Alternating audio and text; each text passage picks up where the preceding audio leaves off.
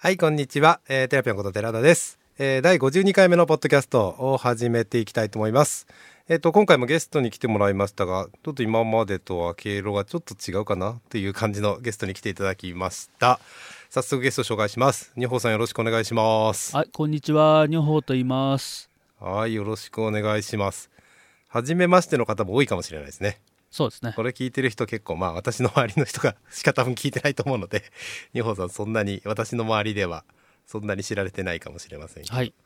はいちょっと簡単に自己紹介していただいてもいいですか？はい、よろしくお願いします。えーっとですね、えー北台幸則と言います。で、幸則っていうの漢字を、えー音読みして女宝というふうにニックネームで言ったりしています。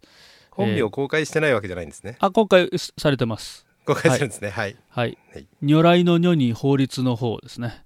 これで難しい字書きますね、えーちょっと難しめなんですけど、ちょっと全然読めないね、変わった感じのですね。野坂昭之の幸なと酒井紀子の紀なんだよ。まあ芸能人の名前にはあるんですけどね、まあ、そんな話をしてもしょうがないんですけど。あ いやいやいやいやいや。い やえっとですね寺田さんの周りだとあのうん。西本さんが広島にいらっしゃって、そうですね、えー。あの前にも出てもらった、えー、と NVDA とかやったりバーツ広島のコミュニティをあのリードしてるというかそうですね。西本さんですよね。はい。その西本さんのあの手下です。手下？手下はいってことないんじゃないですか、手下としてパイコンミニ広島で、えー働いていますい、や働いてる。どうなのかあれです。け手下として働いています。どはい。えーは、テラピョンチャンネルにはあの準レギュラーを目指していこうと思ってます。おおありがとうございます。そうですか？本当ですか？そんな呼んでもらえるとは思いませんけど、まあ。い、やいやいやわかんないですよ準レギュラーっていう言葉が最近出てたので、そうですね、はい。あの池内さんがあのなんか知らないけど準レギュラーってことも作ったんですよね。はい、はい、ありがたいことですけど。はい、そうですね、女宝さんとは、えっ、と、パイコンミニ広島。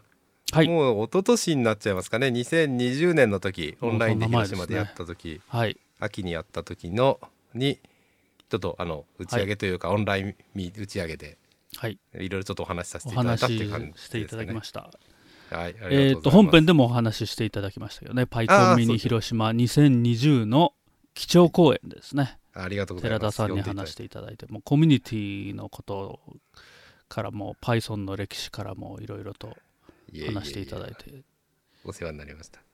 や、それコミュニティがやっぱ、あの、すごく僕にとっては、あの、非常に、Python コミュニティとか、Python コミュニティもえっと含めてプログラミング言語コミュニティとか、そうですね。こういうようなツールコミュニティみたいな、ええですかね。それやっぱり僕もそれか、あのその良さを感じてるものの一人で、えー僕はあのプログラマーあの職業プログラマーではないんですけど、はいはいはい、はい。まあ、趣趣味のプログラマーなんで趣味プログラム。趣味プログラ、日曜プログラマーみたいなやつですねはい。いで子供の頃からプログラミングが好きだったんですけど、おーえーなのでまあ趣味でずっと 細々とやってるんですけど。そのプロのプログラマーも含めて結構、あのうん IT 勉強会っていっぱいあるじゃないですかはいはい、ありますね。はい。はいはい。うんあれであの東京だとなかなかこれあの想像しにくいかもしれないですけど広島ってほとんどのコミュニティが大体つながってるんですよね、うーん。あらゆる言語とか、西本はい。西本さんもそうおっしゃられおっしゃられてましたね。はい。そうなんですよね、あのはいはい。東京だとあの、うん駅ごとに同じ言語のコミュニティがあるとか 結構あなんとかるじゃないですか JS みたいなやつとかありますよね。あの、私もちょっとおかち JS とかちょっとやってますけど。はいはいはいはい JS そういうのもありますね。そんなに JS あっちこっちでできるんだっていうぐらいまあさすがさすが人の多さが違うなと思いますけどねそれもそんなに大きなコミュニティじゃないと思いますけどね。あの、まあ定期的にやってなかったりもするんで。まあそれにしても名前がちゃんとついてそれなりに存続してるからすごいなと思いますけど。まあそうですね。広島逆にそれで、あの言語ごとのなんていうか、うん。境目が少ないっていうかうんうんうんうん。まあやんわりとあるんですけど、はい。こっちのコミュニティに出がちとかはあるんですけど割とどこにでもいるなっていう感じの人が結構いることが多いですね広島は。そうなんですね。えーだから西本さんともそれで薄くつながっていた感じではいはいはいはいはい。だから僕もあのうん Python メインにやってたわけじゃないんですけど、うん。Python もちょっとちょっとずつ勉強してたのでうんうんうんうん。コミュニまあ、まあ、やってたのでというよりも、まあ、コミュニティに顔出してたからだと思いますけど、それでうんちょっとずつ西本さんとお話しするようになって、パイコンミニ広島も一緒にあの手下にさせていただいたり。いえ手伝ってことはないと思いま手すけど。下にさせてあのボスですからあの西本さんが、あまあ西本さんね、ええ。ボスですよね結構ね、ええ。いろんなところでね。あもう座長は一応もうお降りると言っていますが まあ。ああの広島の方の広島のコンはいミニ広島とかですね、あ、はい、はいはいはい。リーダーを次の人に託すと言って次の人が決まらないまま去年は何もしませんでしたねまあまあでもね結構難しいことですよね。そうですね。そういうリーダーをね、次のリーダーっていうのもね。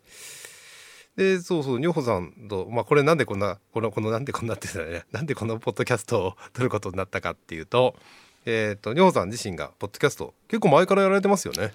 はい。あのそう期間だけは長いですけど回数はめちゃくちゃまだ少ないですね。まだ十何回しかやってないという。十何回。いやそうなんですね。すんごいで間が空いてますいやで12月ぐらいですかね。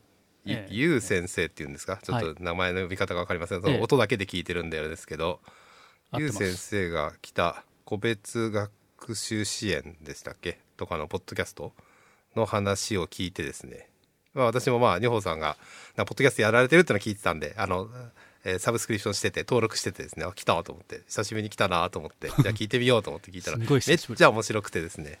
ありがとうございます、うん、それでじゃあちょっと女宝さんと一回喋ってみたいなって、ええ。あのポッドキャストで喋ってみたいなと思ってどっちのポッドキャストでやりましょうって言ったらこっちでいいですって言っていただいたのでこちらのあのテラピオンチャンネルの方に来ていただきましてありがとうございます。いや確実に寺田さんのはい。視聴者の方が多いと思うんで、いやそうわかんないあのです売名行為としてこちらを選ばせていただきました、ええ。じゃあポッドキャストの名前をぜひはい。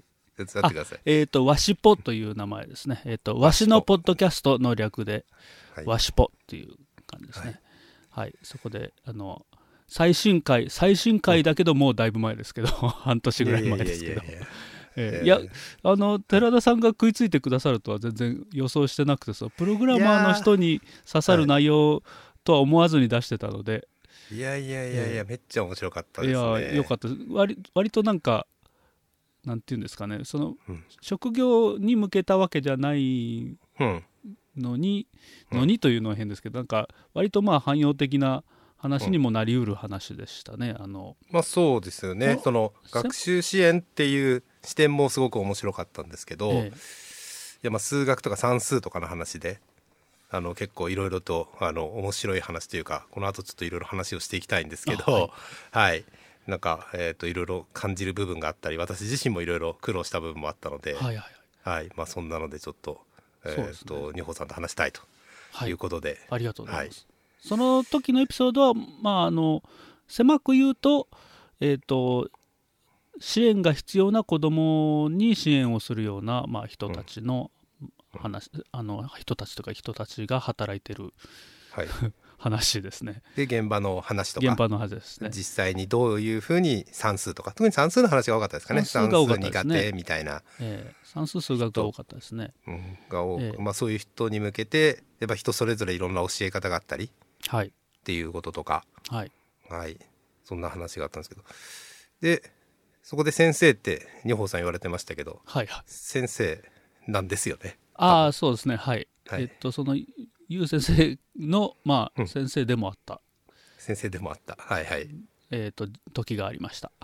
時がありました、まあ今も今も仕事的には先生なんですよねおそらくね。あ、職業はそうですね。はい。職業は先生って言われる、はい、世を忍ぶ仮の姿ですね。えーはい、い。やどっちが どっちか分かんないけど、はい。そうなんですね。普段そんなにそこの話はしないんですか？しないわけじゃないんですけど、まあ、あんまりこう、あの、趣味のうんプログラミングとかの界隈では、うん。特にそういう話が出ることがあんまりないので、そうですね、まあ、教員としての話はあんまりないので、なんですね。でもいや基本的にでも数学はまあ専門にされているそうですね。はい。感じなんですよね。はい。はい。でまあじゃあちょっとさっきの話の流れの、えー、とゆう先生の話からのトピックなんですけど、まあ、私自身も結構算数そんなに、まあ、好きだったんですけどはい。と、まあ、うん結構クックはまあ一応半分は終えましたかね。おお半分覚えればいいですからねあれは。そうですね。みんなね反対覚えてるんでびっくりするんですよ、そうです 9× っていうのは覚えなくても 9× は覚えなきゃいけない。99だけであ 9×9 9だけ覚えればいいと思ってたので。え 8× も3個覚えればいい。いや2個覚えればいいと思ってはいはいはいはい。正しいですねいやー遅いんですよね計算が。はいはいはいなので逆にしなきゃいけないとか。ああなるほどなるほ割り算とかも全然できなくて。どはあは。あ割り算嫌でしたね、まあ、その時のそのゆう先生は割り算があってあと二宝さん自身も割り算はそんなに得意じゃなかったって。割り算は面倒くさかったですね。そのとにかく時間がかかるからい 嫌でしたね。時間かかりますよね、ええ。まあそこでも話されてましたけど試行錯誤しなきゃいけないっええ。ていう頭回転早い計算早い人だと多分試行錯誤が早いんそうですかね。そうですね。追い詰めていくのが早いから割り算そんなに苦手じゃないえのかなってあの話を聞いて思ったんですけど。え、試行錯誤する、うん。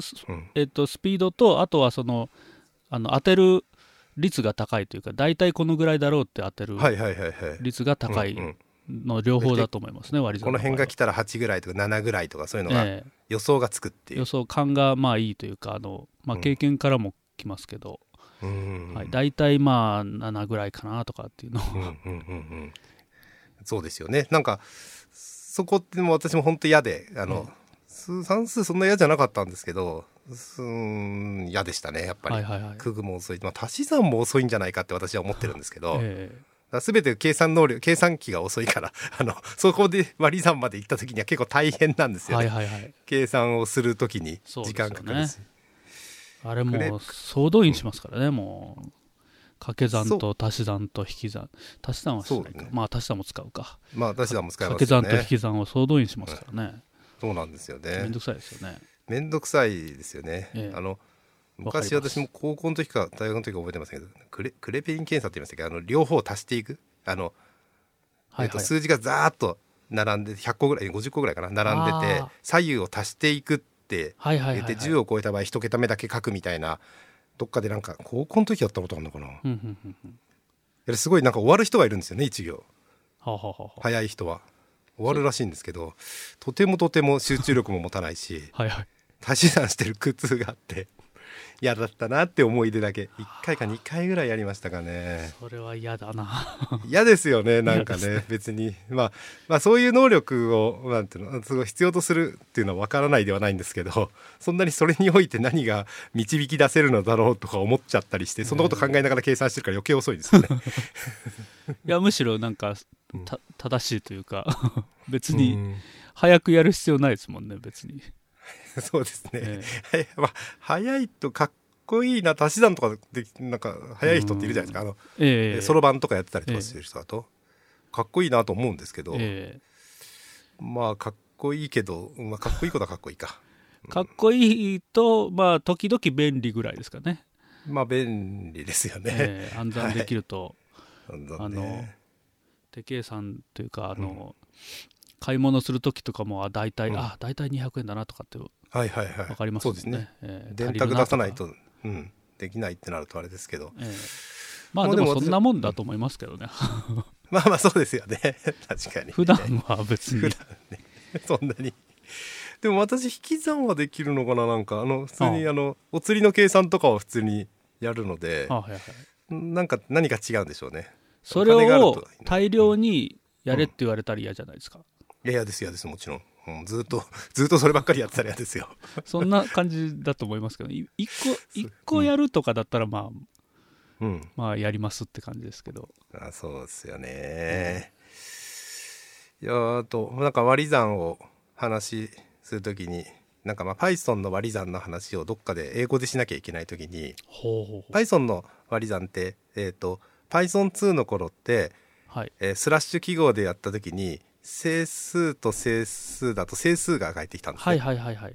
でそれが3.0に変わってスラッシュ1個の場合って必ず小数点がフロートで返ってくるっていう仕組みに変わったんですね。はいはい。それはなんか Python3 で変わったんですこの間もどっかで聞いた覚えがあります。はい。はい。でまあその代わりスラッシュスラッシュっていう記号を作ったりとか、はい。まああったんですけど、まあ、なぜそういうのかみたいなところをうんと某ハムカズさんっていうなんかあの機械学習とかでは Python とか機械学習とかの世界では結構有名で、私も一緒に本本をあの監監修していただいた方がいるんですけど、はい。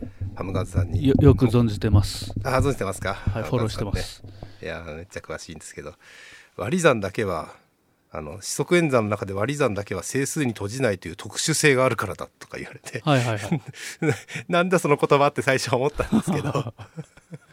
まあそう考えてもみなかったんですね。ええで数学的にはよくそういう言葉を使うそういうもんですか？そうですね。しょっちゅう使いますね。あしょっちゅう使うんですか、ええ。なんか閉じないとか言うんですか？ええ。なんかその演算がせ閉じているっていう言い方するんですね。そのそはい。の考えてる集合の中ではい。演算結果がはい。あのその中に入るっていう時に閉じているって言うんですよ、それはみ出さないといけない時があるのは閉じてないっていうんですよね、はみ出す、はい、おー。で割り算は整整数整数と整数の足し算も引き算も掛け算も整数になるんですけど数なりますね。割り算だけは整数にならない場合があると、はい。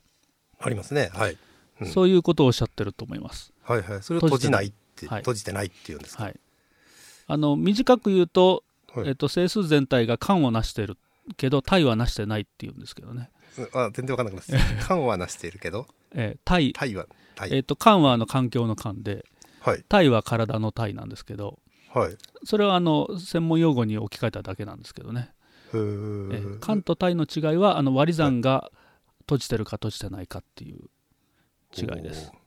おー。間っていうのはあの四則演算のうちの割り算を除いた足し算と引き算と掛け算だけの、まあ、はい。世界というか、だけは自由にできる世界ですね。閉じている世界、閉じてる世界。えーはい、まあ簡単なのは整数全体ですねはあはあはあはあ足し算も引き算も掛け算も整数の中でうまいことやってるという、ほう。はい。割り算すると、ええ引き算も、ええ整数だから負の数もあるのではいはい。自由にできるということですね。はい。そういうことか。はい。それは結構やっぱ数学のと数学の特殊性特徴なんですか？特殊性じゃない特徴？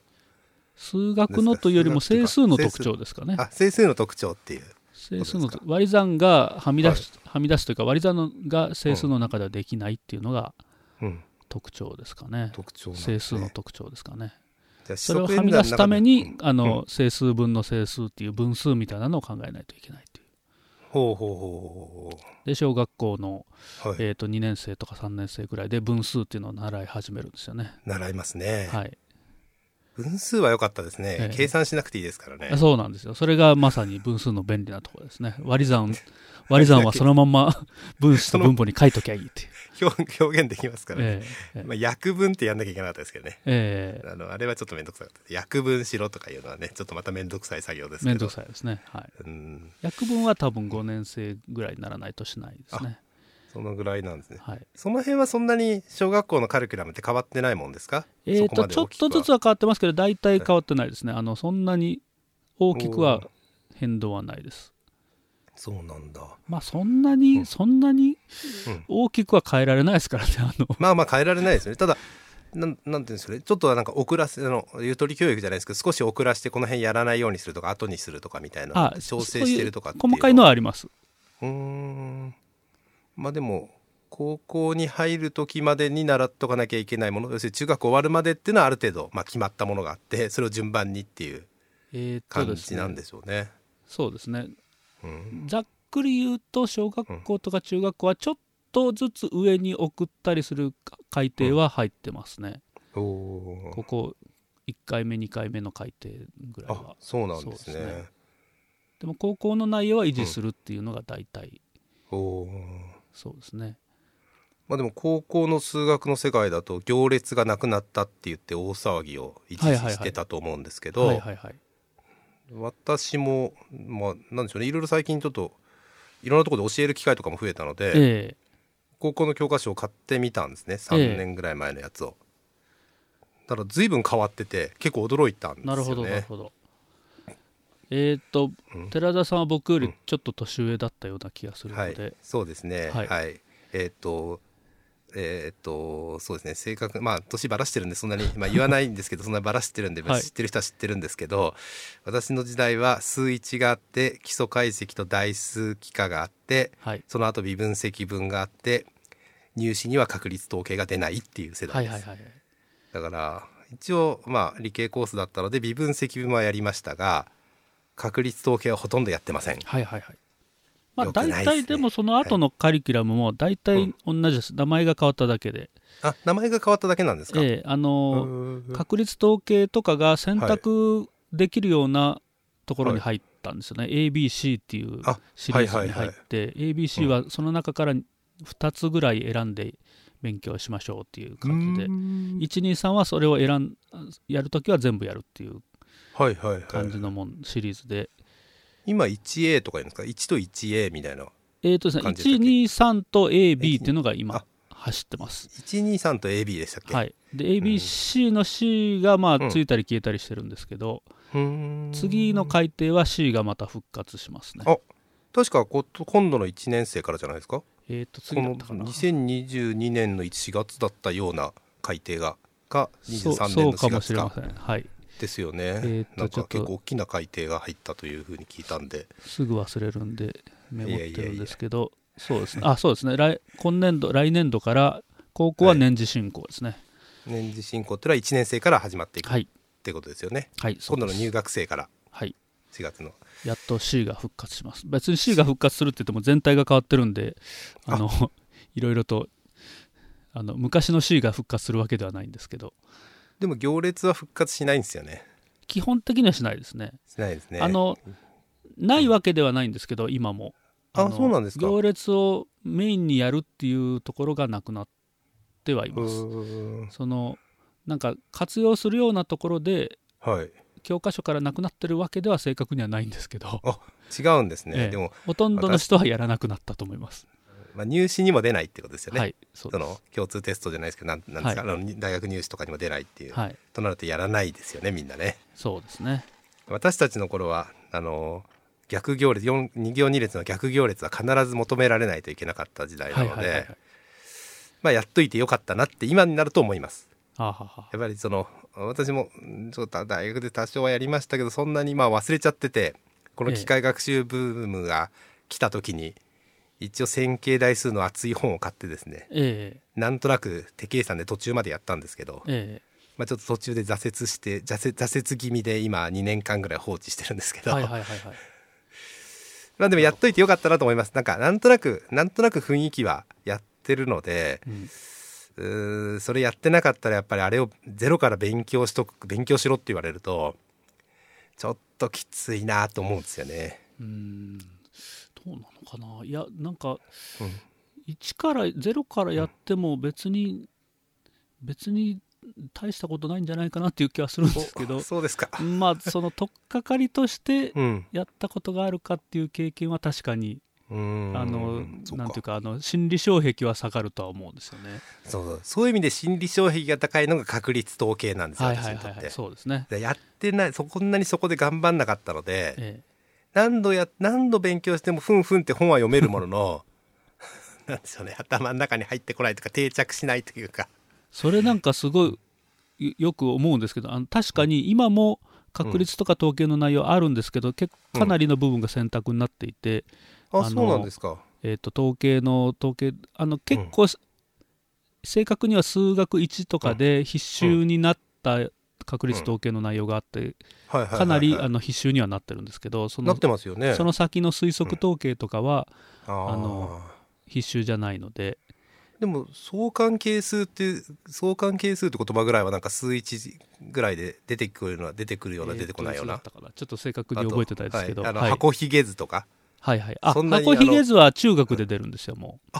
中学ですか、ええ、その辺は確かにあの変わったところで統計教育を、はい。あのしっかりやりましょうって言って、えへええ国が温度をとって統計を多めに入れてるんですよね。多めに入れてんですねやっぱりね、ええ小ま学校の時もちゃんとグラフを読むとかそういうあおー。表からデータを読み取るとかそういうのもちゃんとやりましょうって言って算数の段階でも入ってるし、ええ箱ひげ図が中学に入ってるのは、まあ、あの特徴は特徴ですね最近の。へえじゃあ箱ひげ図ってみんなまあ一通りやってることはやってるんですか？今の子供はやってる子が多いと思います。そうなんだ。やっぱそれり変わる。はただどういうふうにあの教えられてるかですよね。ちゃんと統計的素養を、育むように教えられてるかどうかは怪しいと思いますけど。まあまあまあ難しいとこですよね、で、まあ、数学の話でもうちょっとあるんですけど、はいはい。あのそのプログラマーがまあ数学必要か必要じゃないかみたいな話ってよくなんかツイッターとかでも話題になったりするじゃないですか。しょっちゅう議論になってますねなんか。議論になりますよね。その数学的解釈とか数学的になるとかってのはあると思うんですけど、ええどどう思われてます？その数学を普段そういうふうにやられてる方から見て。えーとですね、必要かって言われると必要じゃないと思います。ほうほうほう必要というのはあの必ずいるという意味で。うん必要ではないと思うんですけど、ほうほうほうほう。えっと、それも正確じゃないな。全全プログラマーには必要ではないですね、はいはいはいはいはいはいはい。まあ確かに。えーそれが必要なプログラマーもいると思います。まあそうですよね。するあの内容によっては。内容によって。数学知らないと何やってるのかさっぱりわからないというか、そもそも実装できないっていうのが、うんうんうん。というようなプログラミングはあるとは思うんですけどうんまあちょっと僕もプロじゃないからあれですけど、うんうん。聞いてる限りだとうん。ほとんどのほとんどのって言うとあれかな。多くのプログラミングって結構、あのどんな API があるかを知っていてはいはいはい。ボタンを出すにはどうするかとか、うんうんうん。画面遷移をするにはどうするかとか、うん。ネットワークにアクセスするにはどうするかとかっていうのを知っていてどう組むかが分かっているかだからかなりの部分がなんていうかあの文系的な素養が必要だと思うんですよね。そのはいはいはいはい。あの法律家が法律を文を読んでどういう、はいどういう法律があるとか知らないとそもそも何も運用できないですし、はいはい確かに。えええうん。え API にしてもそうですなんねか。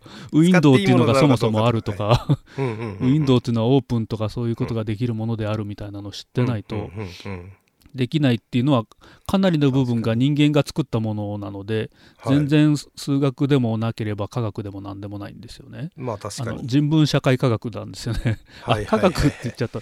科学は科学ですけど、はいはい。まあ、人文学っていうかうん人間が作ったものをうん。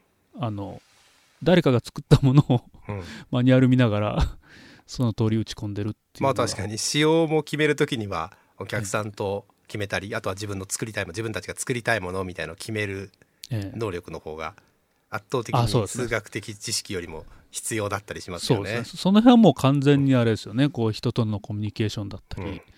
えーなんか設計するにしても交渉とかうん。含めてデザインするわけですもんね。うん。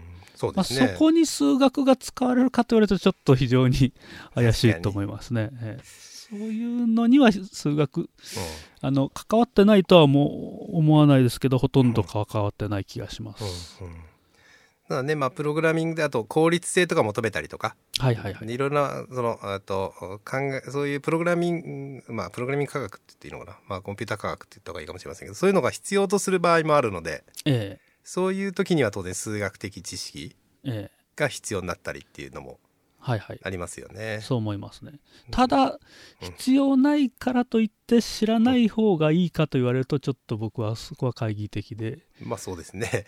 結構数学的な考え方は持っといた方がきっといいんじゃないかなとは思ってますけどね。まあ確かにそうですね。なんていうかす何するにしてもやっぱりうんコンピューターを使っている以上なんか数学的な考え方ど、うんそのそもそも裏で、まあ、よくあるよくある話に出るのは計算量とかですよね。そのこういうことをするのは重いとか、こういうことをするのは軽いはずだみたいな直感があるっていうのは、いろんなこううん。計算をししたというか自分で手計算でしたというよりも考えたことがあるかっていうことに非常になんかつながってるような気がするので。確かに。なんていうかあの、まあ、プログラミングもまあプログラミングそのものも一緒だと思うんですけどその、うんえっとなんか手触りみたいなのあるじゃないですか。あのはいはいはいはい Python 書いてる時の手触りとか、ん Ruby の人がよく言ってるんですけど、Ruby は手触り感を非常に大事にしてるとかっつって、ますねお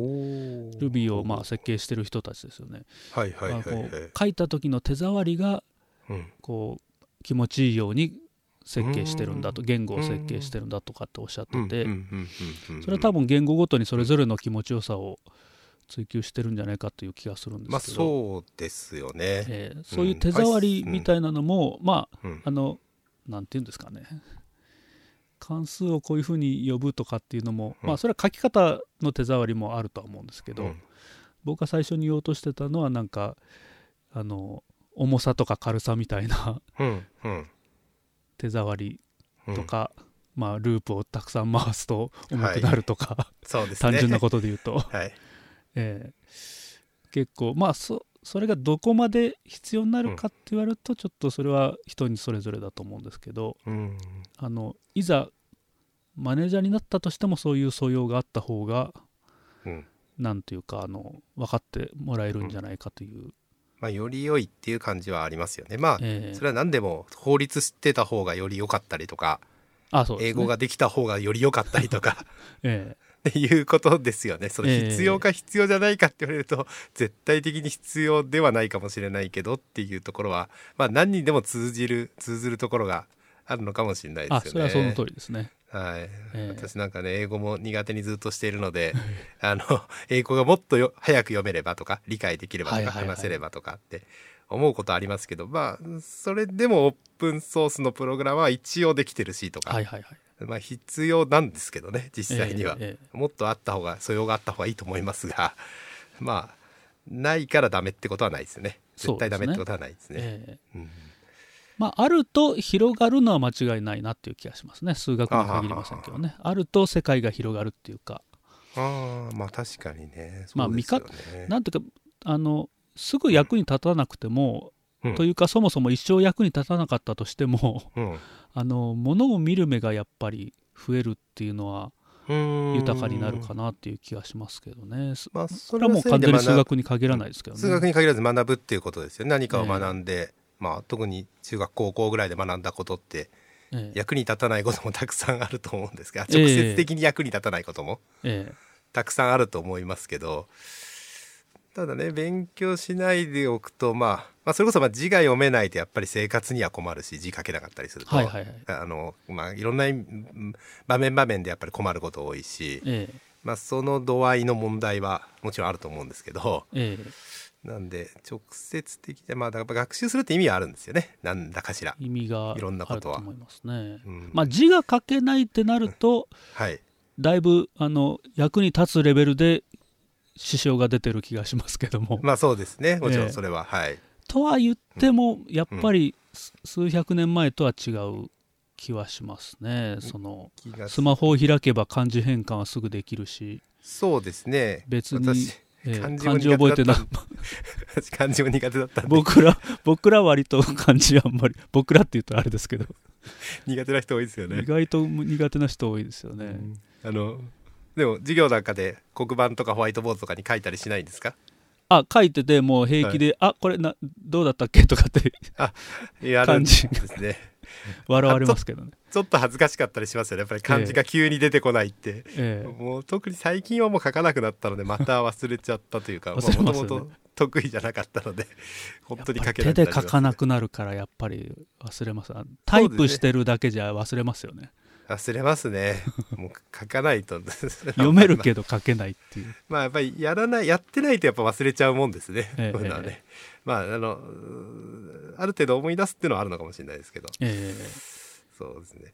さっきの数学の話ですけど、えーとまあ、機械学習とか最近すごく、まあえー、と二穂さんもいろいろとやってると思うんですけど機械学習とかってなるとやはり数学的なところってかなりすごい重要になってくるかなと思うんですけど、えはいはいはいはいまあそれですらツールの使い方とか API の使い方とかもすごい重要だったりですしてねて、今すごいですね。どうですか？大学では結構なんかこの間のゆう先生の時もなんか機械学習を使って何かの分類ですかね何かをやってるって言ってますけど、あれはあそういうの？はい、あれなんですよ。別にあのカリキュラ,、うん。カリキュラムじゃなくてはいはい。あの4年生で最後に卒業研究するっていう時に、はいまあ、選んだっていうだけでうん。あの割と珍しい方じゃないですかね。数学専門ではい。数学っていうか数学教育専門で機械学習の方に行くっていうのは、まあ方に行くっていうか珍それを選ぶのが、ええ珍しいですかね、あの統計とかはい。統計はまあ数学教育の一部としてあるので、はい。統計的なこととかデータとか、うん。データ解析とか、まあ、シミュレーションとかする人はいますけども、うんうんうん機械学習自体の理論を学ぶっていう人はちょっとす工学部だったら多いと思うんですけど、こそう工学部とかあの情報系とかあとええ。理学系でもあるかななんて思ったんですけど、今最近だとあるかもしれないですね。ね、珍しいんじゃなんか機械学習って言っちゃうとどうしてもなんか理論よりもなんか実践編の方になんか近い方に行ってる感じがしたんで。そうですね。あの話はその機械学習のな中身を知ろうってことですか内部のアルゴリズム的な数学的解釈を知ろうっていうような、まさにまさにですね。まさにそこをあのユーセンスは勉強してですね。まあ、ついでにあついでにあの分類もやってみたっていう感じね、ああはいはいはいはい、はいえ実践も少しやりつつええ。え中理論をを勉強したのでせっかくなんで 実データでもやってみようっていう感じで、ええ。あの歌の、歌の特徴量からなんか分類するっていうのをはい。やってましたね。へーすごいな、の数学の部分はですねまさにさっきのですねハムカズさんのですねあのはい。例の機械学習の数学の本ですねえエッセンスの本ですね。はい。あれを読んだんですけど。あそうなんだ。あれかなりちゃんとうん。ちゃんと数学的なところがあうん。の書いてあるので。いやーあの本ね。私はレビューしてくださいって言われてちょっと時間なくてギリギリだったんですけど、そんな時間じっくりできなかったんですけど、はあはあ数学のところは私はあの、えっと、対象外大丈夫ですって言われながらレビューをあの Python のコードの方をレビューしてくださいって言われて。まあ、全部直しきれたかどうかちょっと私も自信ないんですけど、どはいはいはい。えー難しかったですね。ちょっと時間がもう少しあればじっくり取り組みたかったんですけど、はいはいはい。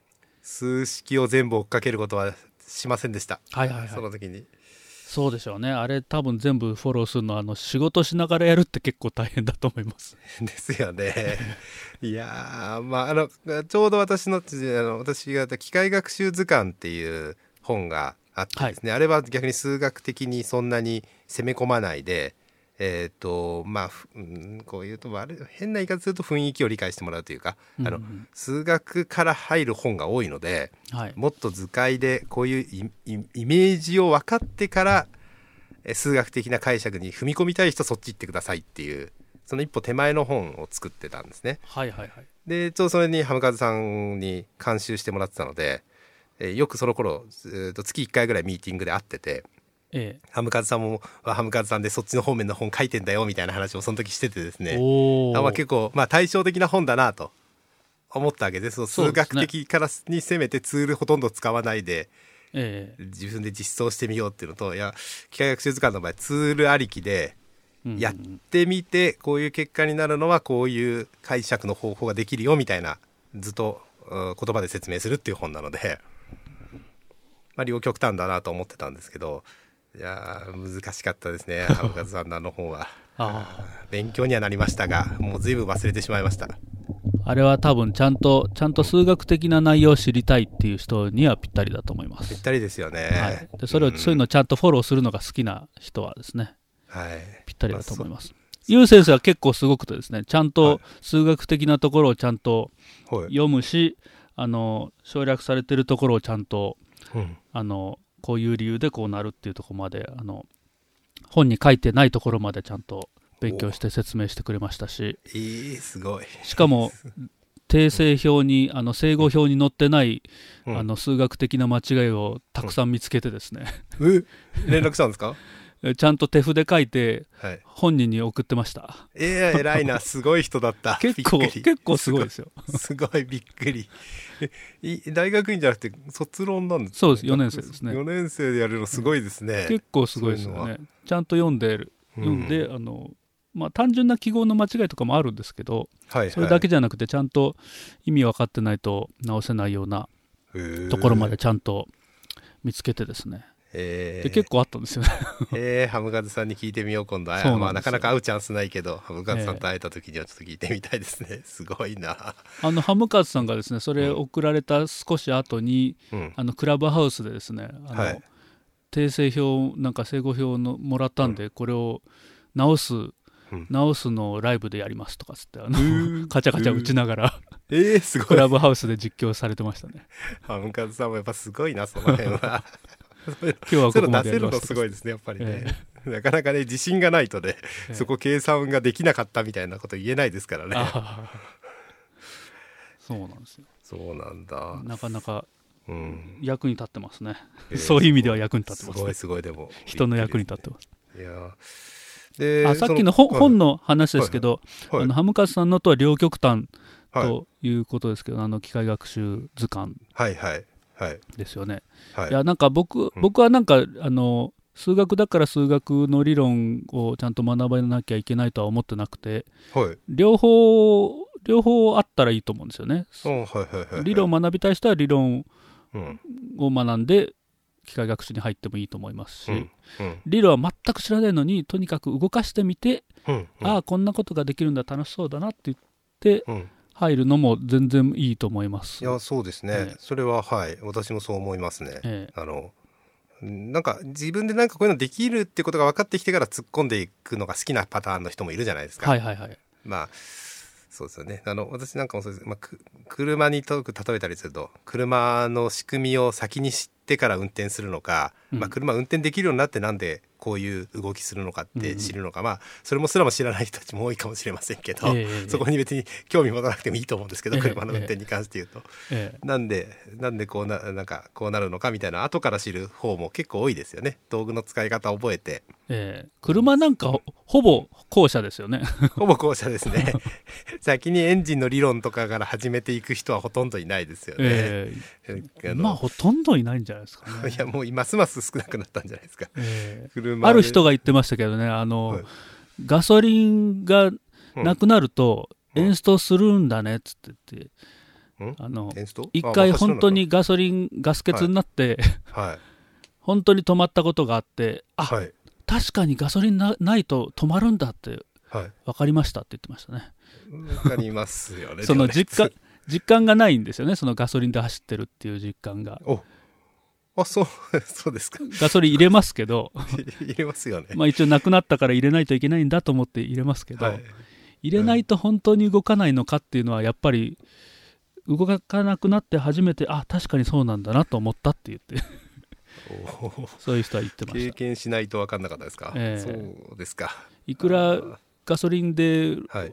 エンジンが回ってタタイヤが回ってると言われても、うん 本当にそれを開けて確かめたわけでもないだろうしもちろん理論も勉強したわけでもないだろうしそということみたいですね。確かにね。そうだけど 止まりますよ。本当に。困りますよね、本当に止まりますよ。ええ。電気自動車だと電気自動車だとバッテリーなくなると本当に止まると思いますけど。そうですよね。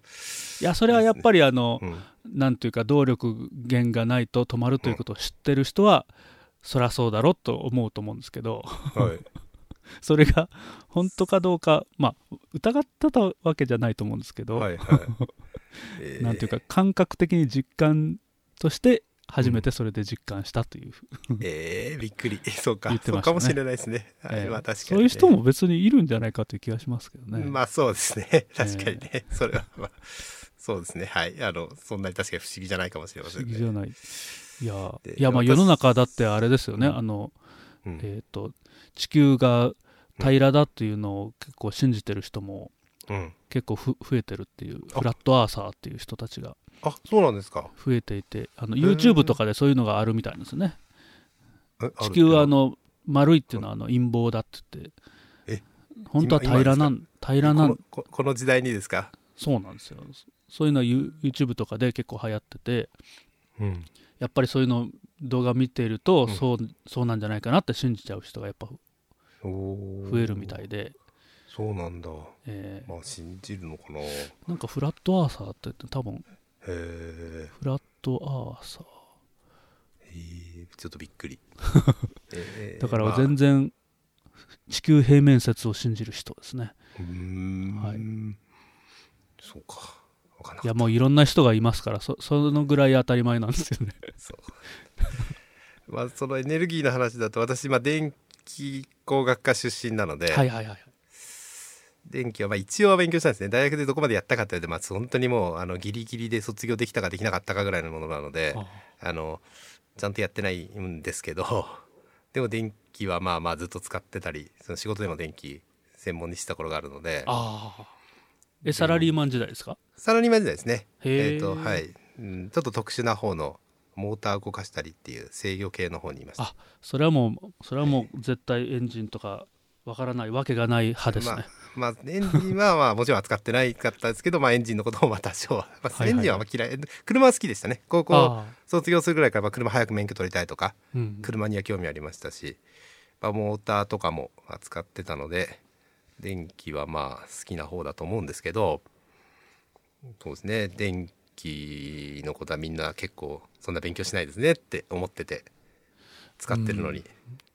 で勉強しないですよね。で,、うん、でもなんか最近電気工事士の免許取るのが流行ってるらしいんで。あそうなんですか？周りで結構取ってる人いてびっくりしますね。えそうなんだ。今流行ってるんだ電気工事士取るのと思って。びっくりしますけど、あ確かに。つつすごくいいいい資格ですねいい資格ですか？ちょっと、いやできないですから僕。まあ、プ私もできないですけどプロになるなきゃそんなにそんなに使わない資格じゃないですか。か。まあまあ勉強するのはいいことだと思いますよ。もちろんその電気ええ。をそこで勉強するってちょっと面倒くさいこと勉強しなきゃいけないので、あうん。特になんか酸素交流とかも一応あるんですかね。あの電気工事士の中に。ちょっと私も電気工事士の科目をちゃんと知らないんですけあど、はいはいはいまあ、酸素交流とか普段まあ見慣れないものなのではいであ全然日本さんついてこなかった。あダメだった。あそうか。そっちは全然。酸素交流ですか？酸素交流、酸素交流 RST 酸素交流はえーっと、えー120度ずつ。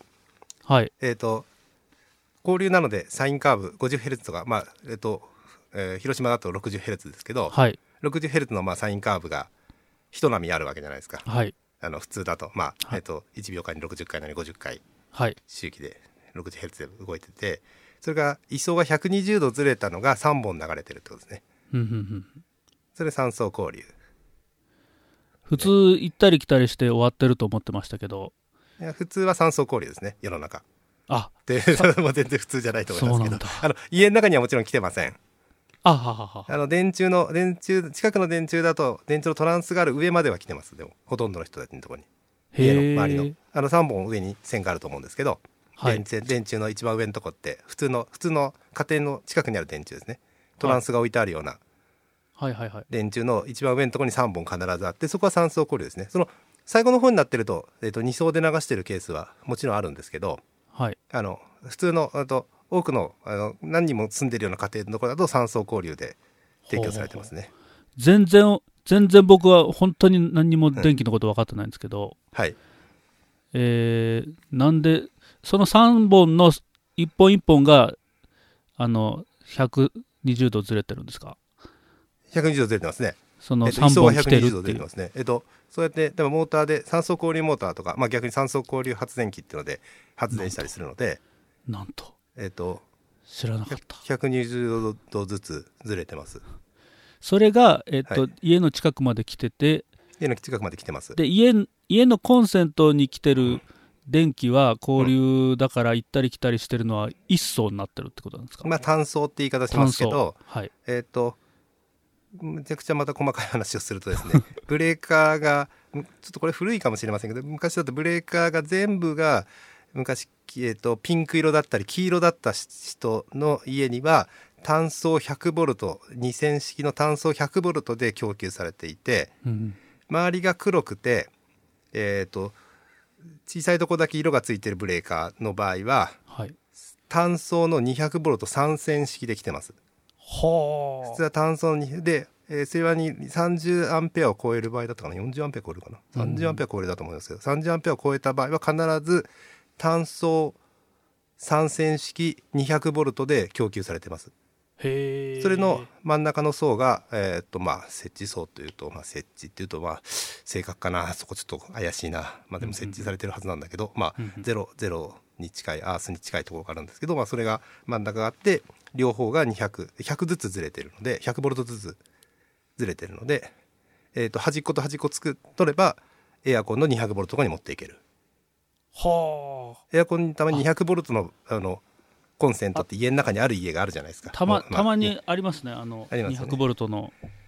はい、あれはアメリカから買ってきたのかと思いましたけどいやアメリカ120ボルトなんでアメリカはあ120 はいアメリカ120ボルトなんですけどまた細かい 細かいすいません200じゃなかった。えっとヨーロッパ240とか220なんですかね。確かね。なんですけど 細かすぎる。これ皆さんあの聞いてる方これあの Python の Python のポッドキャストだと思って聞いたらもうびっくりしてると思いますねこれ今。びっくりしますけどね。あでもあのたまにここに出てくる人たちね、この好きな人もたまにいるので、結構。ちょうどいい。そうじゃないって怒られ怒る人がいるかもしれないそれ酸は素、あごめんなさいここ引っ張るとこじゃないかもしれないですけど。い いいですよ、大丈夫ですよ。はひい。酸素うん。酸素がある理由って何かあるんですか？ごめんなさいそこまで私も分かんない で？素があるんじゃないですか。炭素がなぜあるかって考えた方がいいのかっていう気があするんですけどまあ、炭素の方が便利ですね、日本で。線持っていけるから。その普通の交流電源として家庭で使うのは単層のうん。普通にこう行ったり来たりしてるやつ。まあそうですね。片側が片側を片側をえーっとゼロにした見立てた場合ですね片側をゼロに見立てた場合、はい。片側が100ボルトを繰り返す、えっとまあ、正確には最,、えーっと最大電流100、えーっと141ボルトですね。えー。っと実行実行実行実行電圧は、えーっとルート2分の1なので。あなんで100あそれ高校でちょっとやった気がします、ね、それ高校でやりますよね。ええ。なのであの最大最,、えー、と最大は、えー、と141ですけどのなるほど。波が、えー、と上下に入るのは、えー、と片側を固定した場合片側をゼロにした場合にそういう波が出ているっていうことですね。はい。で実際の家は普通は左側だったかな？左側が設置されてるはずなので0ボルトに落ちてるはずなんですよ。はい、えー、とアースされてるはずなんです本来は。なるほど。えー、と危険なのでそうしないと。なるほどなるほど。はい、あの危険だっていうのは片側に100ボルト本当に、えー、と直流とかに乗っかっちゃってて乗っかることはないんですけど、まあ浮いてるとですねそれの、えー、と片側が設置に対してあの地球に対してですね。地球に対して電圧が上がっちゃったりする場合がある。ので、まあ普通は設置されてますけどね、うんうんうんはい、普通は設置されて家の基準的には設置されてなきゃいけないはずですね。左側だったと思うんですけどちょっと長い方ですねコンセントの。はいはいはいコンセントって長さが違うじゃないですか。あの長さが違うっていうのを最近のハテブで知りました、はい。長さが違って長い方が設置されてるのは、はい、今まで同じだと思ってました。あの検検電ドライバーとかでピッてやればすぐ分かりますんでああのはい試してみてください、はい。家庭に1個はないと思いますけど。はい、はい、つまんないことはい。テスターでテスターを突っ込んだことあるんですけいどね、や危ないですよあ、まあ、ああと両方に使えば大丈夫ですけど。あ両方にはい。はい両方に使えば大丈夫ですけど。それも突っ込んで電気が来てるのをで確かめたことはあり電ます。圧電圧モードでやってくださいね。あの電あ流モードで。やったりするとあのフューズが落ちるか危険ですので。あはいはいはい。はい、私はそれで壊したことありますけど、ああのあの壊したっていうのはあのフューズを飛ばしたことですね。はいはいはいはい。高校時代か大学時代にフューズ飛ばしたことはありますけど、はい、まああのそういう実験はしてたので 結構危険だ危険なことをね危ないですよね。電気は結構危険なのではい。それなりに気をつけます、はい。私もまあ気をつけなきゃいけないなと思いつつも、はい、なんか電気の話が分かんなってましたね。去年の夏にはい。これもあのパイコンミニ広島コミュニティのおかげなんですけどはい、そのおかげで、えー、と電子工作に入門できたんで、非常にこう、昔よりは電気のことをちょっとだけほんのちょっとだけ片足の小指の先だけ突っ込んだんですけど、はい。だからあのそういうのに興味があるんですけどはい。ちょっとさなぜ酸素で来てるのかっていうのはちょっと勉強しておきます。あ私もちょっとあの 勉強しておきます。すいません答えがない中 喋っちゃいました。いやいや。あのいやはい。あの僕はてっきりあの発電所でうん発電しているなんか、あのぐるぐる回っているのがそのまんまあのサインカーブになって 家庭まで送られてきてるもんだと思ってました。それちょっと結構効率悪い気がするんだよな。あ効率悪いんですね。へ3ー本あれした方が効率いいはずだけどなどうだろうな多分そうなそうなんだと思いますが効率の効率のためか。なるほど。それで安全ですよねうんやっぱりそのうーん自戒の問題も。あ手に自戒はそこで自戒はできないし。ああそうか。酸素でずれてるきてるから、そのあの途中できますけどね。周りにできる自戒がなんか、はい。きなんかうまく打ち消しモードになるんですかね。わかんないです。全然わかんないです。ごめんなさい。適当なこと言ってます。すいません。一本よりは良さそうな気がし一ます。本よりは良さそうだなっていう気がしてるだけですね、ええ。すいません、いえいえ。まあでも鉄道もそうですよね。鉄道も一本しか線ないんですもんね。あれで走るんですからね。そうか、あれ確かにそうですね。でまあ、広島は直流なんであれですけど もうちょっと田舎行くと交流電化っていう場所があるので九州とか行くと。は交流電化とか、まあ、東北の方行ったりする北海道行ったりして北海道のこあの、えーとはいはいはい。電化されてるところは交流電化なのであと新幹線とか交流なので流れてるものが。あそうなんだ、そうなんですね、はい、そどうでもいいことですそんな全部全部じゃないあの電車でも交流と直流あるんですね。あるんですよ。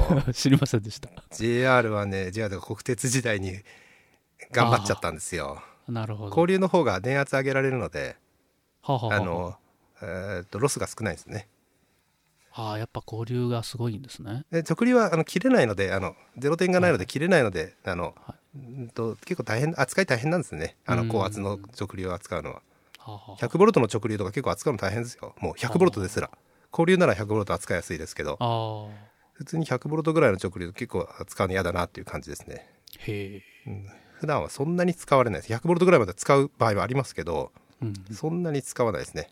直流になると。それぞれにメリットとデメリットがあるという。そうですね、メリットデメリットは結構あるんじゃないですかね遠くに運ぶのは交流の方がいい。いい交流の方が圧倒的に、電圧上げやすいので。上げても電切れ,、えー、と切れるとか、えー、とトランスミトランスで電圧の変更ができるとか。はあ、はあはあ。あ誘導誘導機誘導,、えー、と誘導型であのうーんとトランスっていうものがあってそれで、はい。あの電圧の変換は結構容易なので。はあはあはあまあそういう意味で交流の方が圧倒的に便利だと思いますけど、まあ、小さい電流を扱うその電子工学の世界ではもちろん交流は使わないので。はい。いつでしたっけね？年末だかなんかに、えーこのポッドキャストに出てもらった時に強電と弱電って話をしまして、あはいはいはいはい。なんか聞き覚えがあります、はい、強電と弱電って何ですか？って言われてびっくりして そうですかっていう話をしたんですけどまあいいです。その話の繰り返しをしてもしょうがないので、強はい、私はそういう意味では強電強電屋さんで弱電のその電子工作とかは苦手な方ですね。それそれなんか聞き覚えありますね。あありがとうございます、はい。私は私は私は教電だったどっちでしたっけ？私はどっちかをしかやってないんでとかみたいなこと。をあそうですね。えっ、と青田さんは弱電が弱電はやったけどあそうか強電はほとんどやってないんではそんなに分かりませんって言ってましたね、はい、私は本当弱電苦手な人なので。寺田さんは教電の方ね。強電の方で電気工学科ですからね、はあはあそ電の気工学科ってでも強電をやる学科なんですよ。そのくだりを思い出しましたポッドキャストの。すいません。ねまたこの話しちゃった。すいません。中身は分からないけどそういうなんかじゃあ電気は電気でもいろいろあるんだなと思いました。そうなんですね。でもその時面白かったのはやっぱり電気を無駄に無駄じゃない、えっと、エネルギーとして使ってる強電と信号として使ってる弱電っていうのは結構あの時結構しっくりきたなと思って。あははは要は抵抗なりその電流を消費することがモーターとかでん。何かを消費するのはエネルギー力に変えていたりとか力を伝えるために発電するっていう強電な方と強電の方と、はい、まあ、電子回路において抵抗っていうのはもうじゃとにかく邪魔者。うん。ななければないだけ電池の持ちは良くなるし、うん。熱は発生しなければいいしとか、うん。邪魔者扱いされている抵抗部分。うんっていうののまあ結構信号を伝えたいのかエネルギー伝えたいのかみたいなのは結構しっくりきたなっていうのははあ。勝手な私の印象ですね。はい、面白いですね。結構面白かったですそこは。その面白い辺その辺はなんか、うん、そうなんだなと思って感じましたけど。全く話があの数学とかプログラマーとかプログラムとか全く変わっちゃいましたけど。あかわ変わったついでにちょっとどうでもいいことを言うとですね、あの、はい。フェイトグランドオーダーっていうスマホのゲームがあるんですけどはいはい。略して FGO っていうのはい。なんですけど、そこであの、えっ、と誰だっけエジソンとはい。ニコラ・テスラがいつも喧嘩してるんですよ。ほうほうほうあのいや直流の方がいいいやはいはい。交流の方がいいそうですね確か。それを今思い出ししました。エジソンは確か直流直流だったと思いますね、でニコラ・テスラが交流をなんか発明したかなんか作ったかなんかで、うん。だったような気がしますね、うん、どっちがいいんだってね。えディスカッションしたみたいですけど。まあ面白いですけどね。面白いディスカッションだと思いますけどね。えはい。そういうの。それを今の話で思い出しました。えっ、と何の話しようかな。次ちょっとなんかあのこの話どうしても聞いておきたいのがまだまだ何個もあるんですけど、まあ、一つ目として、まあ、すす高校数学の話ちょっとさっきしてましたけどはい。来年度のその改定から情報っていう科目が高校で始まってっていうのってご存知ですか？えっ、と情報自体はあるんですけあど情報あってそれ必修化っていうことですかね？えっ、とですね必修も必修なんですよ。あ必修なんですか？必修あえー今も必修今も必修だったような気がしたんですけど情報科目情報科必修必修あれ？必修じゃないんでしたっけ？ちいやちょっとわかんないです。ごめんなさい。そんなに詳しくなそうですね。そうあの間違ったこと言いにくい立場なんですよね多分ね。私はまあ結構適当に適当に言っちゃいけないんだけどそこ専門家じゃないからあれなんですけど。必修か。そうか必修じゃなかったのか今までは。選択なんでしたっけ？なんか大きなニュースとしてはなんかえっ、と入試に入るとかっていうのがあ入試に入るのはそうですね。決まりましたね。大学入試に入るって言って。ええそれが非常に大きな大きいですよね。したね。びっくりしましてどうなっていくんだろうと思って。また覚えるの大変。あの教える側がすごい大変なんじゃないかなって思多ってるんですよね。分大変だと思いますけどね。あの今でもあのうん。情報化っていうのができてうん結構長いっちゃ長いんですけどその入試にないのでうはい。まあみんななんていうかサボってるっていうか、はいはいはいはい。本気で勉強してない。取り組んでないってことですよね、ええ。うん。大学にいらないからっていううん。感じになってるんですよね。うん。でまあまあ、国としてはやっぱりこれから情報化社会って言ってるのに情報専門に教えてないのはどうかっていうことで、まあ、入試にもちゃんと入れようってうんいうおことになったみたいですけどもうもう情報もう非常になんかはい。各,、各都道府県の情報化のーはい。専,、専用というか免許を持ってる人がちゃんと教えてる率っていうのは非常に低いんですよね今。情報っていうのは一応あの高校の先生のにあるんですか？その、はい。なんか情報っていう免許がある。免許があります。数学の免許みたいにあのおー国語の先生みたいな感じでちあるんゃんとですねあのうん。教員免許が出るんはい。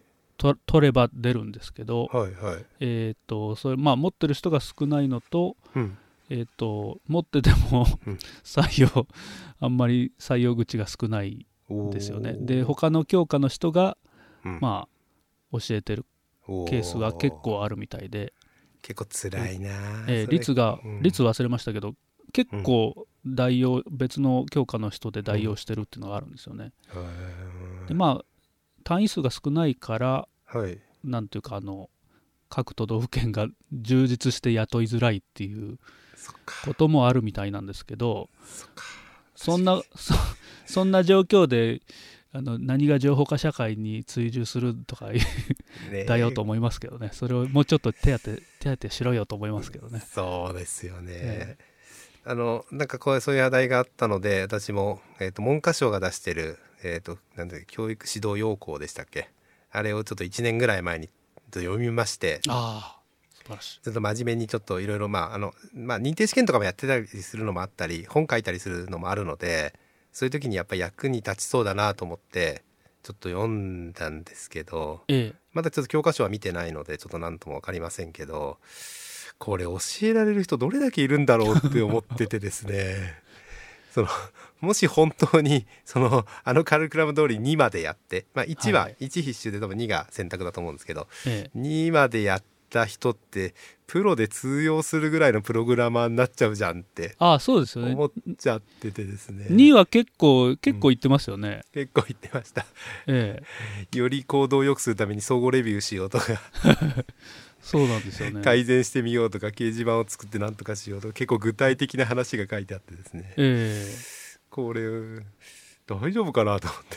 だからもし本当にできるようにあのちゃんと教育できたらまあすごいことだと思うんですけど、まあ、ちょっと時間も多分足りないんで無理だとは思ってますが、えうん。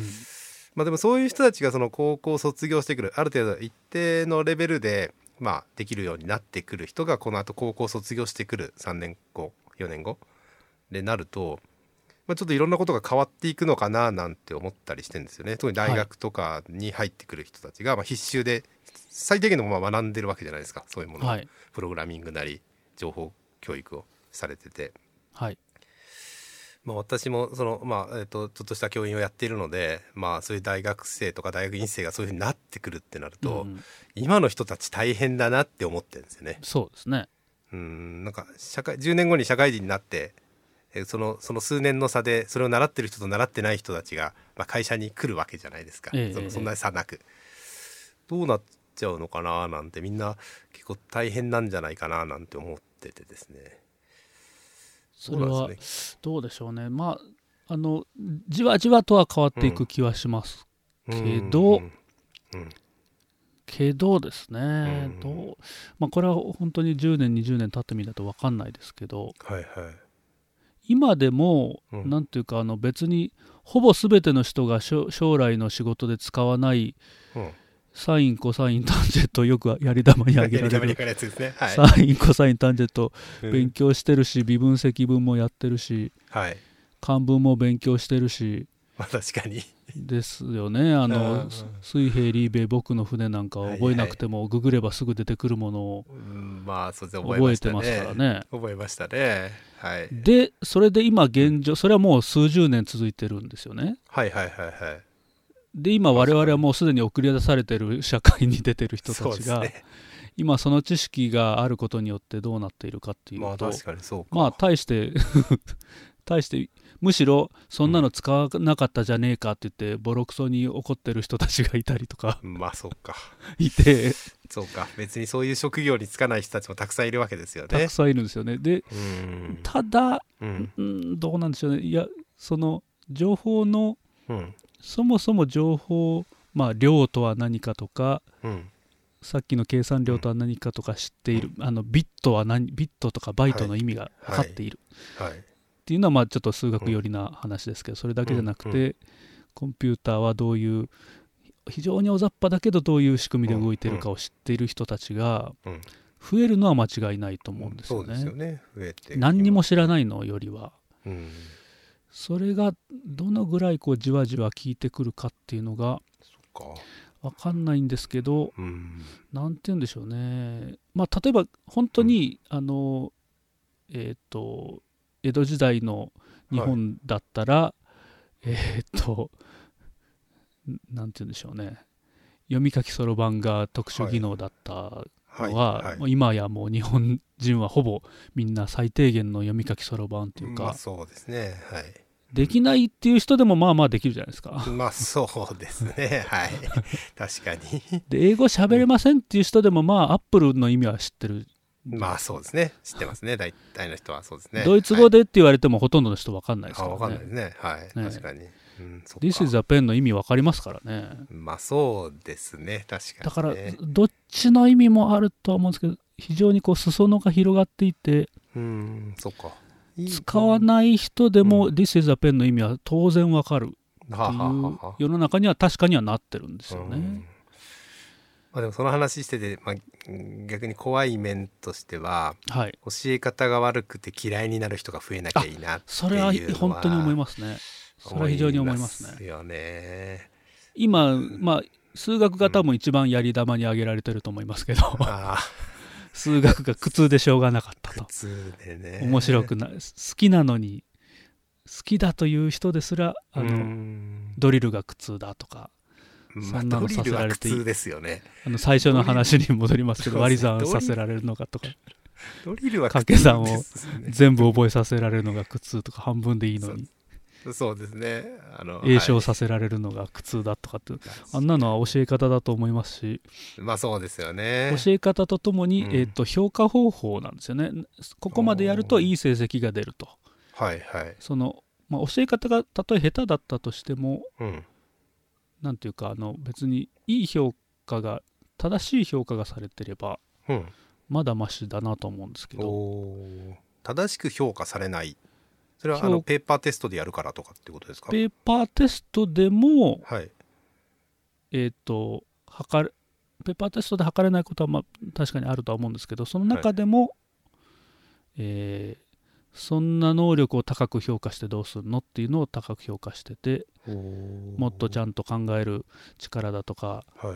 あの何かを見抜く力がうん。評価されてないっていう。うーん。あ今あの、うん。頑張ってる人たちいますけどそういうのを。きちんと本当にちゃんと理解してる人が高い点が出るようなペーパーテストを作るにはどうすればいいかっていう、ん。単純計算をたくさん、うんやるとか。うんうん数学の話はそうですけどね、僕の知り合いの体育のはいはい。体育の先生というか体体育スポ体育学の先生かな、はい。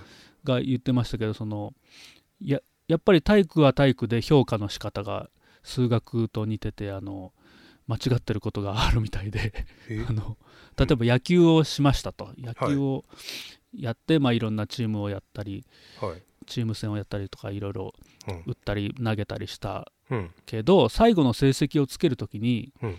あのベーランって言ってベースランニングはい。ですね、このホームから一塁、二塁、三塁蹴って、ホームに帰ってくるはい。速さを測って成績をつけてたとか。つって、お すごいですねそれね。何を言走何をる走る能力回転的に走る能力かな、野球限定の走る能力。はいを測って、それが野球の評価になるのかって言って、それはえなんびっくりしてましたけどね、その先生は。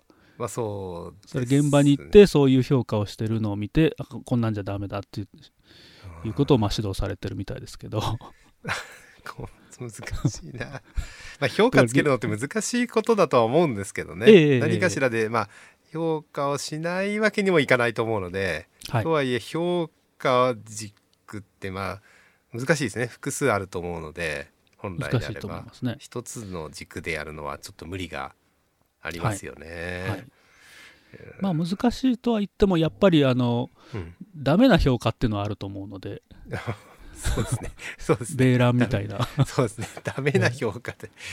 そうか。それ嫌になっちゃうな。野球で打つのうまかったり投げるの早い人でも、ね、ベースランニング遅い人は結構いると思うんだよな。そうなんですよね。本当にその野球の能力は測れてないでしょっていう。そうですね。測れてないですね。間違いなくそれは。まあ、あの、一つの能力を測れてると思いますけど、はい別にそこもまあ、野球選手になるための一つの能力であることは、まあ、認めますが、全体の能力とは全くかけ離れてそうですね。そうなんですよね。それ聞いて僕は本当に数学も、それあのうん本当に笑えるのかと。お数ー学教育の人たちは。それ笑えるのかと思ったんですよね。そのちゃんと、うんあの本当に数学の力とか数学の、まあやったことを評価できてるのかうんですよね。確かそのに。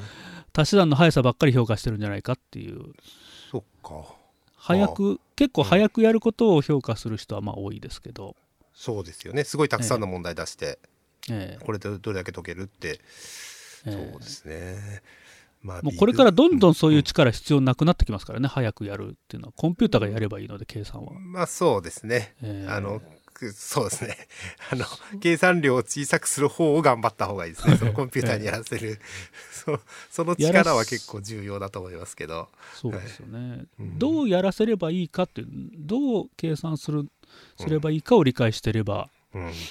いいんで、いや、その話で今思い出しちゃいましたけど、これもハムカツさんに聞いた話ですけど、あはいはい。なんで、えっ、と、上三角とか下三角とか、あの、あ大大大数機かな、あの線形代数の世界で、はい。上三角とか下三角とか求めてこうやってわざわざ計算しなきゃいけないのかっていうのを簡単にホワイトボードでこれを掛け算じゃなく足し算に全部置き換えできるじゃないかって言われておちょっとなんか納得したことを思い出しました。お素晴らしうんいですね、やっぱりその、まあ、掛け算と足し算とも当然足し算の方が楽。あのうん。計算量少ないですよね。はい。それはまあ分かりやすいのでそれは分かったんですけどわざわざその難しい計算をしてまで、うん。そのうーんと変な変形してなんか線形代数でなんか数字をなんかごちょごちょごちょごちょやってる感じにしか思えないわけですね最初は。わかります。なんでなんでそこをわざわざそこ1にするとかこう全部下0にするとかわざわざその計算が苦痛じゃないかと思うんだけど、ええ。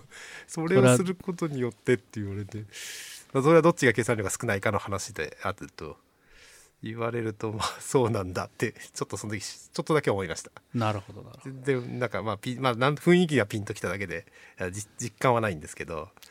それは一つのあの、上三角とかの応用の一つですね。ああそうなんですね。なんでまあそれを手計算でやるのは結構まあ苦痛じゃないですかまたその上三角とか下三角、まあ手計算でその時はもちろん勉強のためにやってたんですけど。はい これをやったところで何になるのかというのがなかなか答えがなかったんですけど。それは本当よく思いますね。難しいな。あのうん、あれ？なんか切れ,、はいはい。切れたか？これは？え大丈夫ですよこっちは。あ大丈夫ですね。はいすよ。すいません。ちょっと一瞬画面が固まってしまいました、画面があ、はい。そうですか。はい。うん。いやーでもえっ、とですね、はいはい。それはあの非常によく思,、思うんですけど、えっと、高校までで数学まあまあできてた人でも大学に入ってこう線形代数とかを、うん。微分積分とかを学んでうん。ガーンと来る人が結構お。いてですね。お。まあ数学得意じゃない人はもちろんのこと。あはい、得意な人でもこれは一体何の役に立つんだろうとうん。言って、えーよくわかんないってなっちゃう人は結構いますけどね、おー。その辺はあの高校までもそうなんですけどはいやっぱりなんかそれが何の役に立つのかっていうのは一つあの全く教えてないんじゃないかっていう疑惑があってですね、そうですね。教わったかな高校までで。で言ってる人もいるとは思うんですけど先生によっては。積分で面積わかんない面白かったですね。はいはいはいはいはい。あれがまあえっ、と当然高校なんでえっ、と重積分とかしませんけどその話はちょっとちらっとしてましたうんうねんうんうん。くねくねしたところのこの下の面積求められないでしょって言われて。そうですね。そっか。まあ、うんまあ面積なのはまあ確かに。それはなんかちょっとなんか、うん、分かったような分かんないようなですけど。ええ。いや高校の、まあすあの微分積分であの面積とか体積とか求められるのはもう長い長い伏線回収がやっとできるところですからね、伏線そうなん伏線回収なんですね、そこは。えーずーっとごまかし続けていた円の面積とかですね。円のあの球の体積とかですね。球はあ。の表面積とかですね。ちゃんと計算できるようになるんですよね、ああ確かにそうですね。えーそれまではけあのごまかすしかなかった。ああんですよ。小学校以来。そうか。3.14ってか、そうか。やるとか、あの4うん忘れちゃった。なんか4分の1ええ。なんとかとかってやるやつですね、はい。忘れましたね。ダメだ。あれも なんとなくこのぐらいになりそうでしょっていう。このぐらい、というかあのうん。円なんかもこうなんかザクザクにこう中心から切ってうん。並べると、まあまあ平行四辺形っぽくなりそうでしょっていう、はいはいはいはい それを細かく細かくしていくとうん。平行四辺形になりそうでしょっていううんうんうんうんごまかしなんですよね。おお、ええ。そっか。あーまあ、というかごまかすしかないんですけどごまかすしかないですね。それを、ええ。まあでも教える時難しいですね。どっちを先にやるか問題って当然あって、ええ いきなり微分積分から入れないですからね。ええそれは小学生には無理なんで、無理ですねそれは、ええ。で分かる範囲でちょっとずつ、まあ、こういう感じこういう感じがだんだん証明に近づいていってうん中学はそのちょうど半分あの中間的な感じですね。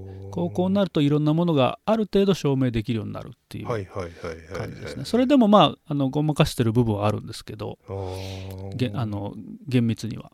うん。とは言ってもあのちゃんとあの証明までたどり着くところがありはいはいはい。そうまですすよね。よね。証明、えはい。証明できるの大事だって言われましたね、ええ。うん。ちゃんと円の面積はこうだっていうのがあのパイパイかける半径かける半径になってるっていうことがちゃんと証明できるっていうのはあの多分やあここまで学んできてやったっていう感じがするところなんですけど、だけどそうやって教わらなかったですね、えあのテクニックを教わる世界がどうしても多いですよね。それはそういうところがあの感動的だっていうことがですねやっぱり、うん。先生がやっぱ分かってないといけないと思うんですよね。まあそうですよね。ええ。あだからここはあのピン、あのポイントなんだあの、うん。お話としてはクライマックスだなっていう、うんうん。一つのうん。見せ場だなっていうところですね、分かって授業してる先生だと楽しいと思いますかまあらね、そうですよね。ええ。でもでも微分とかも楽しかったんですけどね私もそういう意味でああはいい先生だったんでしょうかね。あの今でもお付き合いがある先生なんですけどああたまにまだあのたまに話してあの この間いいね、3年2年3年ぐらい前にちょっとまたこの線形代数やってる時とかにええ。微分積分とかももう一回一通りちょっとある程度やり直してみて、はい。まあ、あまあ微分とか結構あの、機械学習とかディープラーニングとかその辺やってるとどうしても出てくると思うので多少ちょっと思い出そうと思ってちょっと勉強し直してみたんですけどうんそうだよなみたいな話になって結構なんか面白かったんですけど、いやでもあの傾きが出てくるところは面白かったですけどね、まあ、今でもあの0点求めるあの極値求めるところは結構感動的ああそうですね。でしたね、やっぱり極値が求められるわけですから、ええ。うん、一番ボールの転がってまあ下だったらあのはいはい。下に凸だったらボールが転がって一番下に溜まるところが、まあ、ええ。求められるというのは科学的ぶ科学的物理的にもええ。面白いですよね。面白いですよね、うん。それは数学的に計算で分かるっちゃうっていう、うん、落とさなくても分かるっていう。落、とさなそうですよね。実験しなくてもわかるわけですね。ええ。これはまあ数学のすごいとこですよね、そうですか。結構なんか次の話行こうと思ったんですけど結構長くなったんでなんか準レギュラー希望ってことだったんでまたなんかちょっと 何ヶ月後かにちょっとお呼びしてなんか次の話したいんですけど本当の本当にこれ話聞きたかったって話はちょっと今日そんなできなかったんで。引き伸ばして次も準レギュラーを勝ち取るぞ。いやいやいやいやいやそんな。引き伸ばして。引き伸ばして。引き伸ばして。この話ができなかったんでっていうセリフを引き出すぞサブカル系とか好きなんですよね。私全然ダメなんであのこの話はしませんけどね。あサブカル系は私は全くなんで、僕は詳しくはないですけど、まあほうんそうですね。ごく一部ですね。アニメとかゲームとか私ほとんどまあアニメも映画もほとんど見ないんで。あそうそういう疎いんですよね、はあ。うんなんか全然わかんないんですけど。その代わりスポーツ電気系の、さはい。べ電気系のやっぱアニメがいいですかねいやアニメをそんなに見たいと思ってないんでしょうか。あわかりました。なんですかね。わかんないですね、はい。そんなに見る癖がないっていうか。はいはいはい。その代わりスポーツは見るんですけどねたくさん。はあ、はあはあ、うん。スポーツはどうしてもなんか欠かせなくてダメなんですね。だからスポーツ見ないっていう人も結構多いと思うんですけどええ。スポーツの方はうんダメですね。やめられないですね。僕はあの、カープは見るんですけど、はい。はいはい野球。そ他はい。はそこまでスポーツはそんなにたくさんは見ないですけど、うん。寺田さんはどういう系のスポーツなんですか、私はまあたくさんですか？いやえっ、と大体まあ何でも大体見るんですけどえっ、とまあ一番好きなのはアメリカンフットボールなんですけどアメリカンフットボールか。野球ももちろん好きですね。はいはい。サッカーが最近そんなになんか私の中で盛り上がらなくなっちゃいましたね。あ友達に聞いたらやっぱりヨーロッパのサッカーとかもっと面白いよなんて言われましたあけどう、ん。なんかうんちょっと変わった見方をしてるみたいなので私は。なんかどどういうことです か？選手が好きとかっていうよりもやっぱり、ええ。もちろん選手の好き嫌いもあるんですけどええ。結構監督とかはあ。その戦略とかそういうのは結構好きなんですかね。そそれはサッカーではメジャーな見方じゃないんですか？それは、うんなんかその戦略的なところがまあちょっとこれはサッカーファンにかなり怒られると思うんでそれを覚悟でちょっと言うとですね まあヨーロッパサッカーはそうでもないってこの間聞いたんでちょっとあの日本サッカーはそうじゃないかもしれないですけど、最近ちょっと本当見てないんでちょっとえっ、とうんにわかだと思って聞いてほしいんですけど、はい。まあ、サッカーって12点しか入らないじゃないですか。はいはいはい大体ね普通の普通のゲームで12点、まあ、3点4そうですね。点入ることありますけど90分やって12点なんですね。うん。でそこに行き着く時の偶然性が高すぎるかなと思っていてほとんど偶然に近くないと入らないってことですよね。はあはあ。めったに入らないわけですからはい。そのどれだけ戦略立てても守りがもちろん守る側もいるので、うん。えー、と両方の戦略がぶつかり合ってどこかのミスを見つけるスポーツなのかなって思っちゃったんですよね。もちろんその戦略的にミスをさせるとか、えー、とそこにうまいなんていうのねそのあの不不戦回収を最後にするのかもしれないんですけどそこまで私が見切れてないのかなとも思ったり。うん。っていうのともう一つちょっと嫌いになった理由はうーんとやはり勝ってばいいだろうって言ってオラオラする選手がまだ残っているってことですかね。それラグビーのワールドカップを見てすごく思っちゃったんですよね。ラグビーって結局まああのみんな褒め合って最後認め合うみたいな文化があってそのそれはお客さんも見てる側もそうだと思うんですね。うんだから見てる側が自分たちが悪い自分たちの応援してるチームの選手が悪いことをしてもブーイングをするような文化があると思ったんですよあの時に。でサッカーには多分それはないですね文化が、うん。あのその見てる側にそういうことはしないし、うん、それでもいいんだよ勝てやっていうのはなんかちょっとそこはいまいち面白くないなって思っちゃったんですかね。なるほどなるほど。で見なくなっちゃいましたね。へえそんなに。あ結そんなに構あれですねあのススポーツマンシップというかこのんと。なんていうか武士道的な作法的なところが。作法っていうかうんなんだろう。な作法じゃないか。作法だけじゃないっすね、でも難しいんですちょっと表現がすごく難しいんですけど、うん。まあそういう心構えみたいなことですかね。あの構えとかやっぱりまあなんなんでしょうね。なんか荒っぽくやるのはまあそんな好きじゃないです、ね、い。確かに荒っぽいのはそんな好きじゃないし、はいはいはいまあ、ルールにのっとってやんなきゃいけないそのルールもまあ面白くなっているルールがいいなとは思うんですよね。なるほどなるまあでもサッカーであんだけ単純なルールであれだけ面白いゲームなので、ほどはい。まあ、よくできたスポーツだとは思うんではいはいはいはい。ですが最近ちょっと見なくなっちゃった感じですね。ラグビーはサッ。カーの全然、はい。全然どこ見ればいいか分かんないんですけど、はい、はい分からなくて何年か前にあのサッカー、まあ、見るのが好きだっていう人にうん、あの初めて聞いたんですけど、あのうん。もうずっと諦めてたんですけどサッカー、見てサッカーのそもそも話が始まると、うん。なんか急になんか何も考えられなくなることがあってえなんで、なんで何も思考が働かなくなるんだろうなと思ったらあサッカーの話が始まったからだなってお気づいたんですけどね脳がもうカチンと止まっちゃう。止まっちゃうんですね。もう全然何考えていいか分かんなくなっちゃうみたいで、えーそういうなんか変な頭になってて。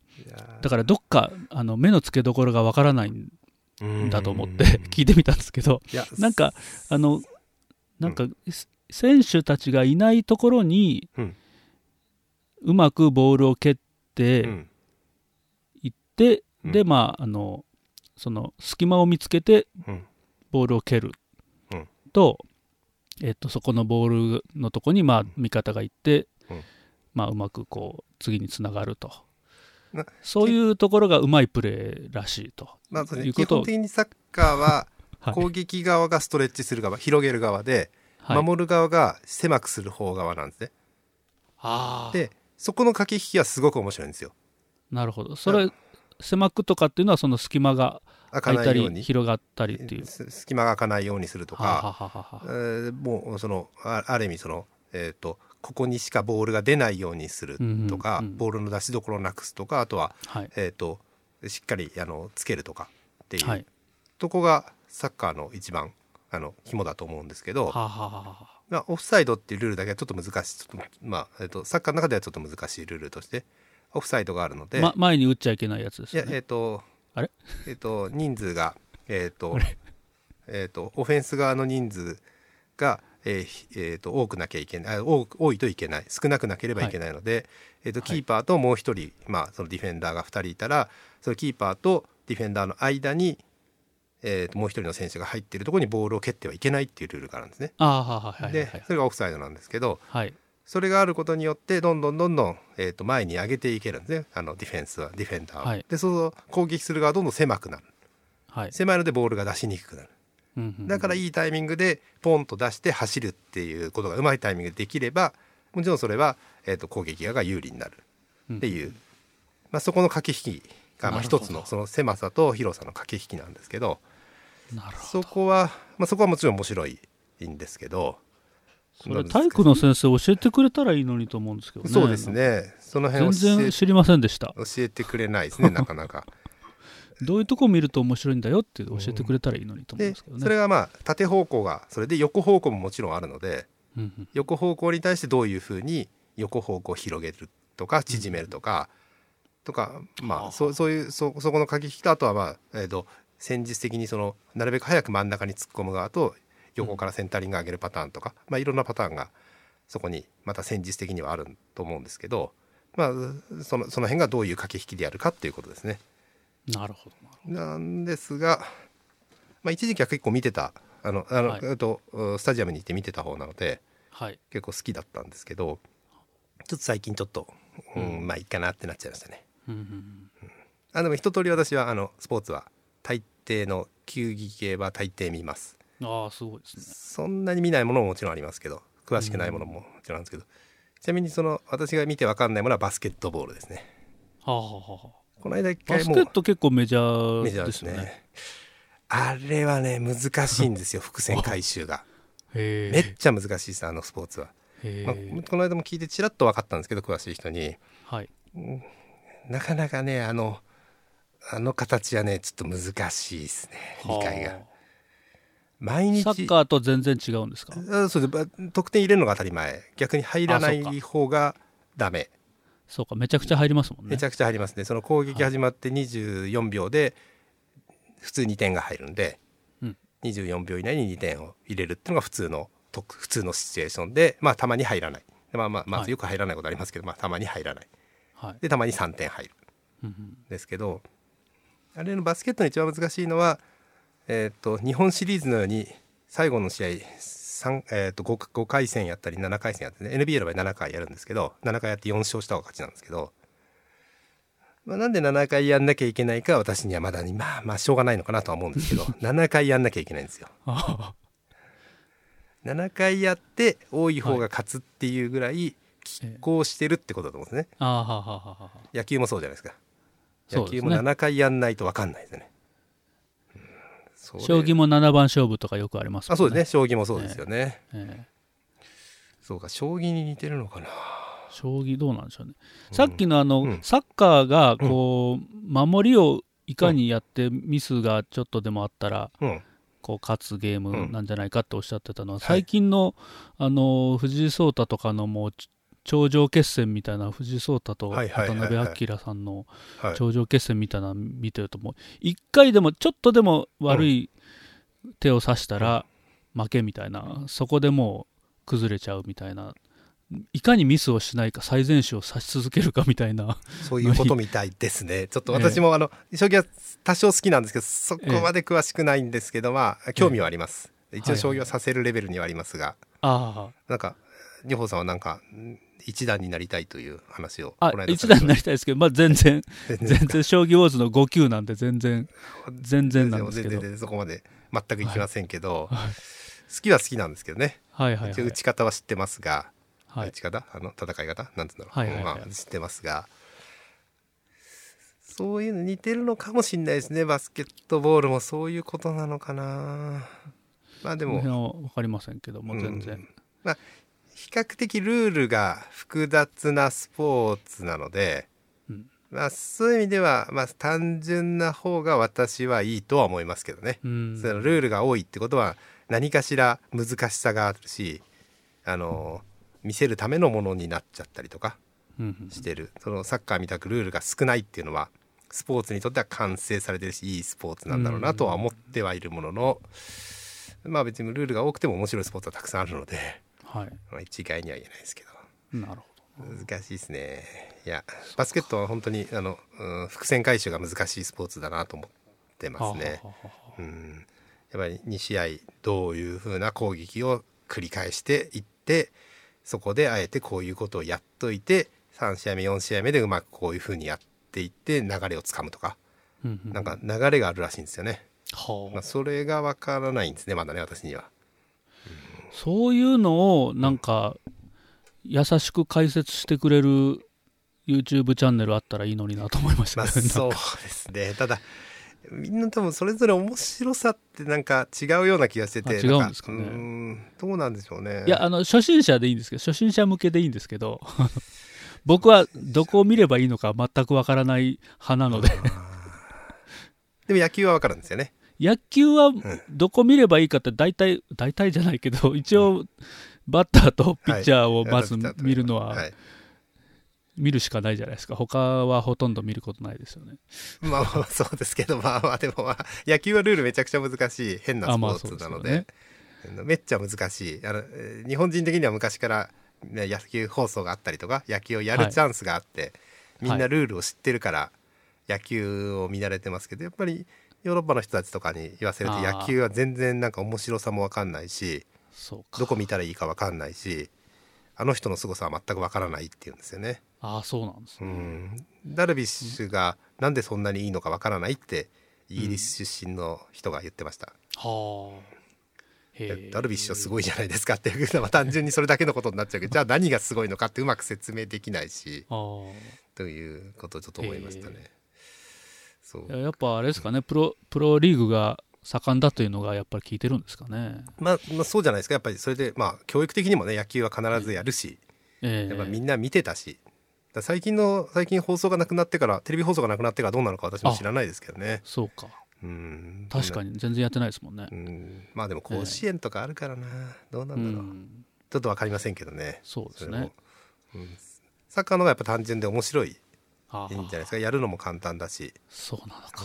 ルールも簡単だし、それは、うん。いや、だからつ全然僕はあの あのどこ見ればいいか分からなかったので。っていうことは、その、うん。えっと、プレイヤーも見るんですけど、はい。サッカーはプレイヤーがいないところというか、隙間も見るスポーツだっていうことですか？えーと私はそうですね。スタジアムに行ってみるときはやっぱりどこが空いてるとか。うんうん、どこが狭いとかどっち方向で攻撃をしてるとかそういう感じで見ますかね。なるほど。テレビで見ててととある時にすっごい面白くない試合があったんですよ日本代表かオリンピック代表の試合を、はい昔の国立競技場で見た後にそこに帰った後に居酒屋で再放送っていうかやってたんですよ。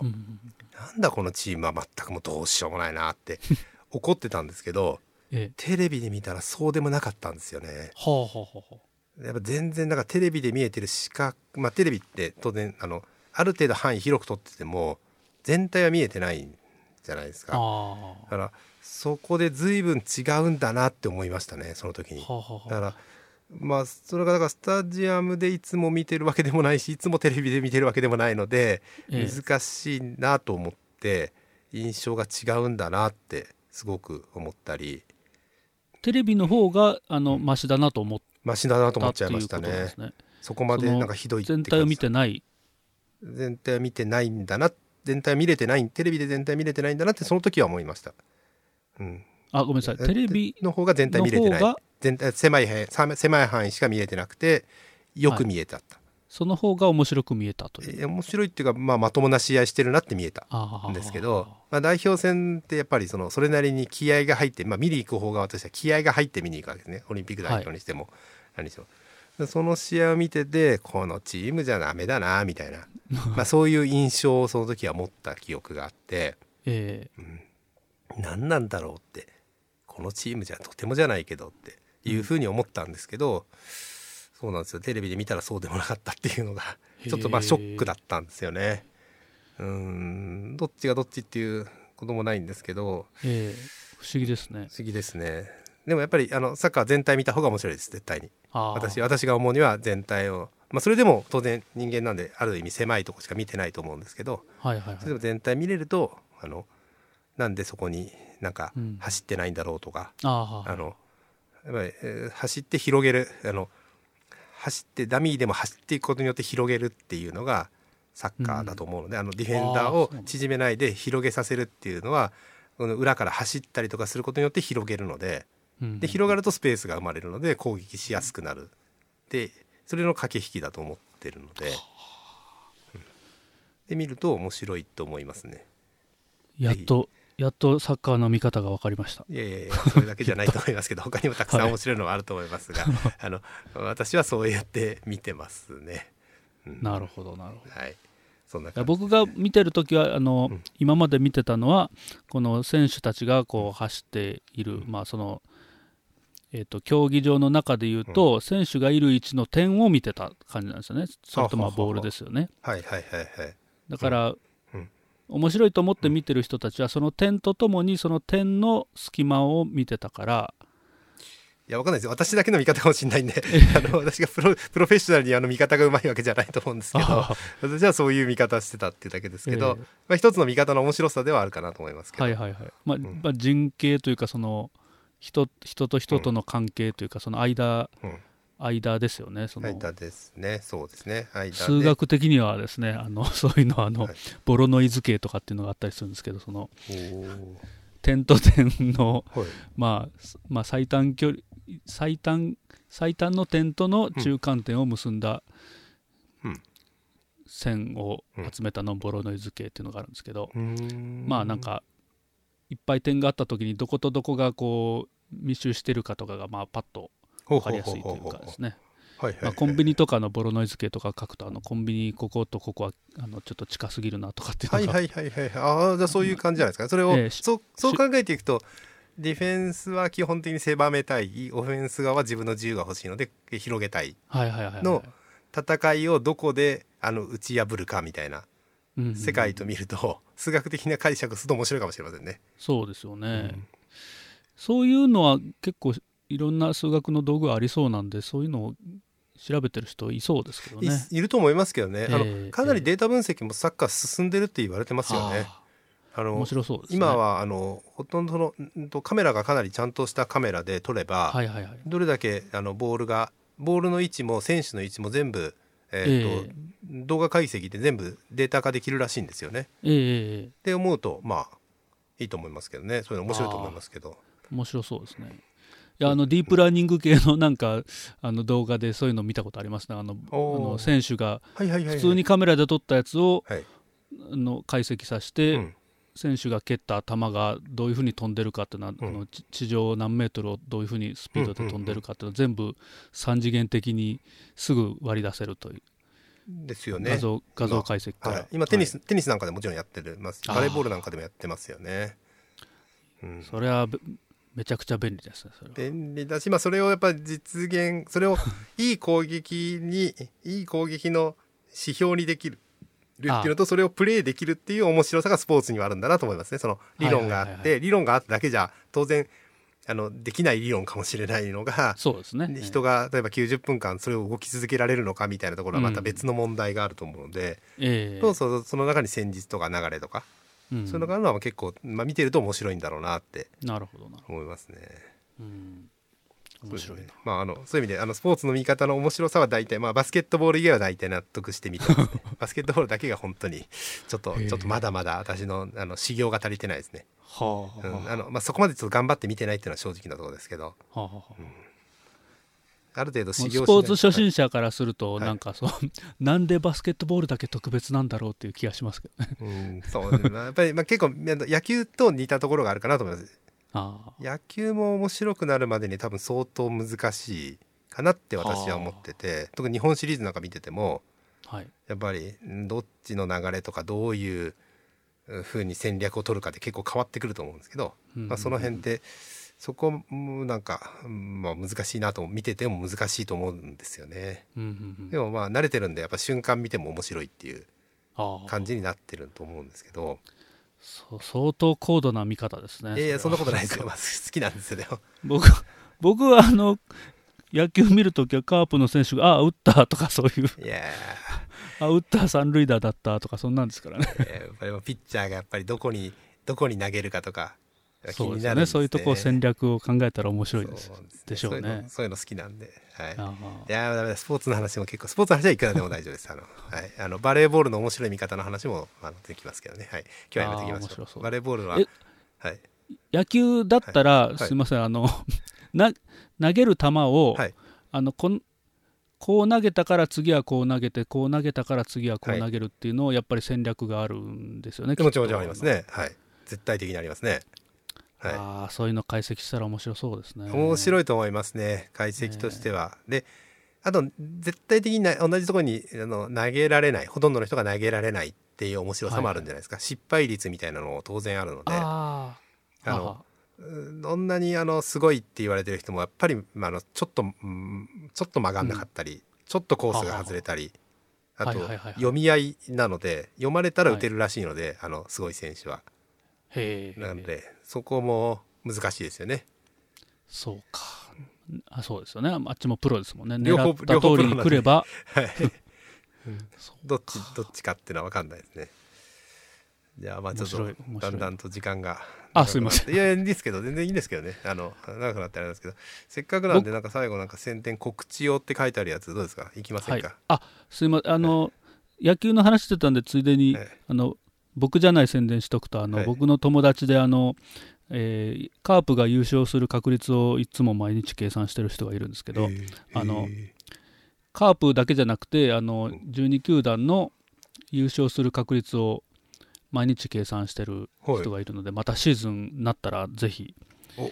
あの見てやってください。それはあの、シシミュレーションして、えー、とうんシミュレーションというか今までのあの勝率から、うん。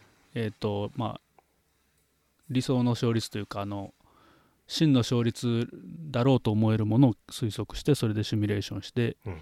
まあ、順位を出してるんですけど、モンテカルロシミュレーションみたいなことやって、はいはいえー結構当たる感じなんですか？えーっとですね当たるかっていうのは結構難しいんですけどだんだんやっぱりデータが集まってくるに従ってあのシーズンが進んでいくに従って、うんなんとなくいい感じの予測になってる感じはしますね。どの辺でその辺が来るかですね。えーあの面白いのがあのいつ、うん。あの確率が出るっていうところが面白いところですね、確率を出すようにしてるという。だからあの期待か期待順位みたいなのが出てはいはいはいはいはい。1.- 1.34位みたいになったりとかあ するんですよね。ーうんまたあのリンクをお送りしておきますはいあぜひなんかちょっと見てみたいです。はい。はい。他はいいですか？えー、と告知。ですね、はい。告知を、えーとですねまあ、機械学習の話が出たんで、はい。えー、と電子書籍を機械学習の電子書籍をお、えー執筆しているところで、ま、もうだいぶかかってるんですけどまだ、はい。まだちょっとまだ出ないんですけどはい。早く出したいなと思っていでるところで電子書籍えーなんですね。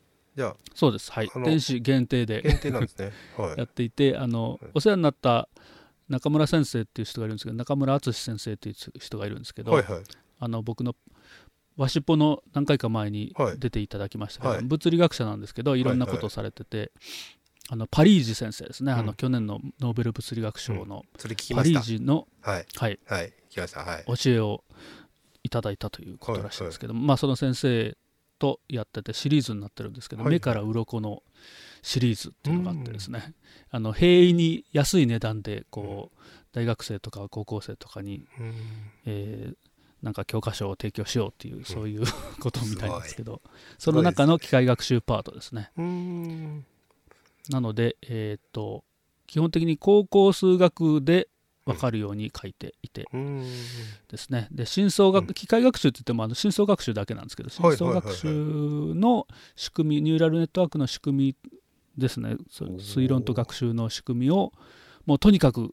高校生でも分かるように噛み砕いて噛み砕いて説明するという。すごい。もので、うん。よくよくあるのは数式を避けて説明しますっていうのはありますけど、はい。数式はす全く避けていませんので、ああ数式がいっぱい出てくる。ええ数式はバンバン使いますがはい。ちゃんとあの説明してます。高校数学でわかる高校数学で分かります。おじゃあ高校生のまあ例えば3年生とかだったら読み始められるとかそういうのが狙いなんですかね、狙いです。でまああのうん3年生とかまあちょっとずつ復習しながらやってるので、はい。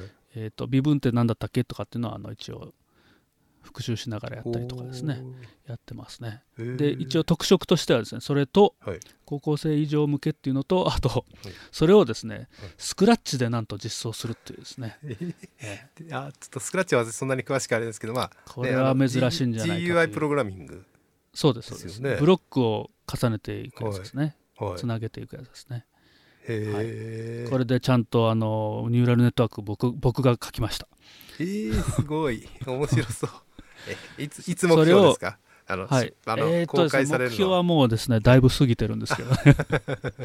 できれば今年はもう出したいなという感じですね今年の。今年はまだありますよたくさん。はい。今年はまだ今年のもうあまだまだ。3月に出したいとか言って、本当は去年出したいって言ってたんですけどはいはいはいはい。遅れに遅れてるので、まはい。あ、今年の感じで言うとな夏ぐらいに出出せたらいいなっていう気がしますけどね。はい。普ぜひ。よくある商業出版の本でいうとどのぐらいのページ300ページぐらいの本になっちゃうんですか、もっとどなっちゃうどのぐらいになるのかな？そこまでは言ってないんじゃないかとそこまではいってない。じゃあもうちょっと読みやすい感じですね。その,、ええ。その分厚くてっていうよりは結構手頃にはい。高校生とかでも読めるようになってるけど、手頃です。深層学習の仕組みをはい。数式で、数式も含めてスクラッチでも、数式も含めてですねしかもですね、はい、3人が会話して説明するというやつですね。あの会話があのあのちょっと嫌だなっていう人もいるかもしれないんですけど、会話型の方ですね。会話が好きだっていう人もいると思うので、はいはいはい。ありますね。はい、ええ。うん、その中の一人があの、えっとまあ、素人役ですね。でここはそんなんじゃ分かりませんとかつってあの突っ込んでくれるんですよ。分かんないから教えてくれっつって。ほ本当は分かってるんでしょいやいや本当にあの、はい。えっ、とまあ著者を模したキャラが出てくるんですけど。あーあそうかキャラだからあれが、そうか別に本当に分かってない人が本当にインタビュー答えてるわけじゃないんですね。ええ。でも実際には著者の3人のうちの1人は、うん。あの本当にわからない状態で、うん。その人に他の2人がちゃんと教えるっていう感じになってですね、執筆自体がですね あのそのわからないと言ってくれるおかげでですねあ、うん。ここちょっともうちょっとちゃんと説明しないといけないんだとはいかね、はいはいはい。わかるんですよね。わかる人だけで書いてると、そうですあねの当たり前だと思って書いちゃうんですけそれど難しいですね。そうなんですよね。あここ引っかかるんだっていうのがですねちゃんと執筆しながらもうすでに分かっているというですね。すごい。すごい。強力な布陣でやっておりますね。でも期待してますこういうのも。はい。はいお願いしますはい。なんかいろいろと。安く出しますので。あそうなんですよね。なんかはい。電子書籍ね安く出されてるって聞そいうてるんで。なんですよ。はい。じゃあ目から鱗シリーズは安いということも特徴らしいです。ああそう。で今まであの線形代数とか、えーとはい。で技術工作とかですね。はい。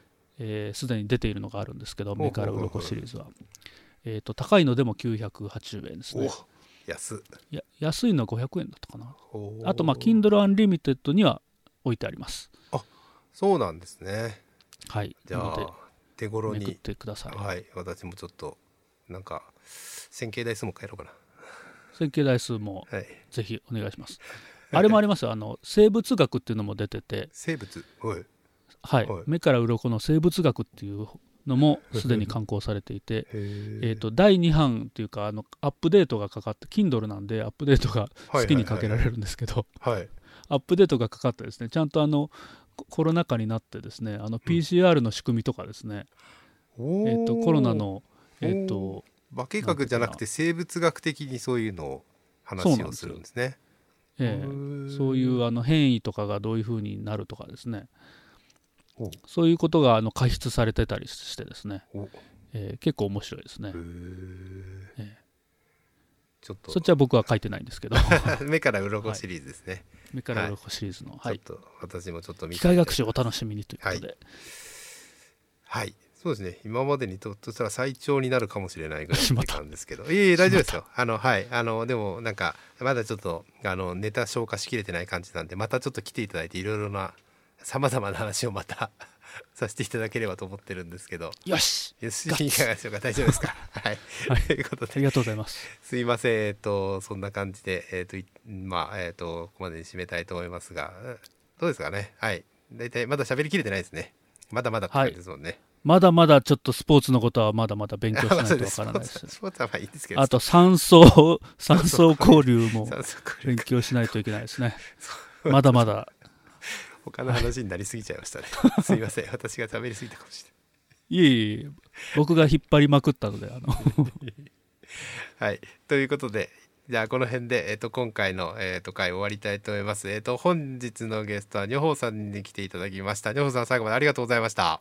ありがとうございましたあー皆さん、準レギュラー目指して頑張ります はい、よろしくお願いします。はい、最後までお聞きいただきありがとうございます。それでは失礼します。ありがとうございました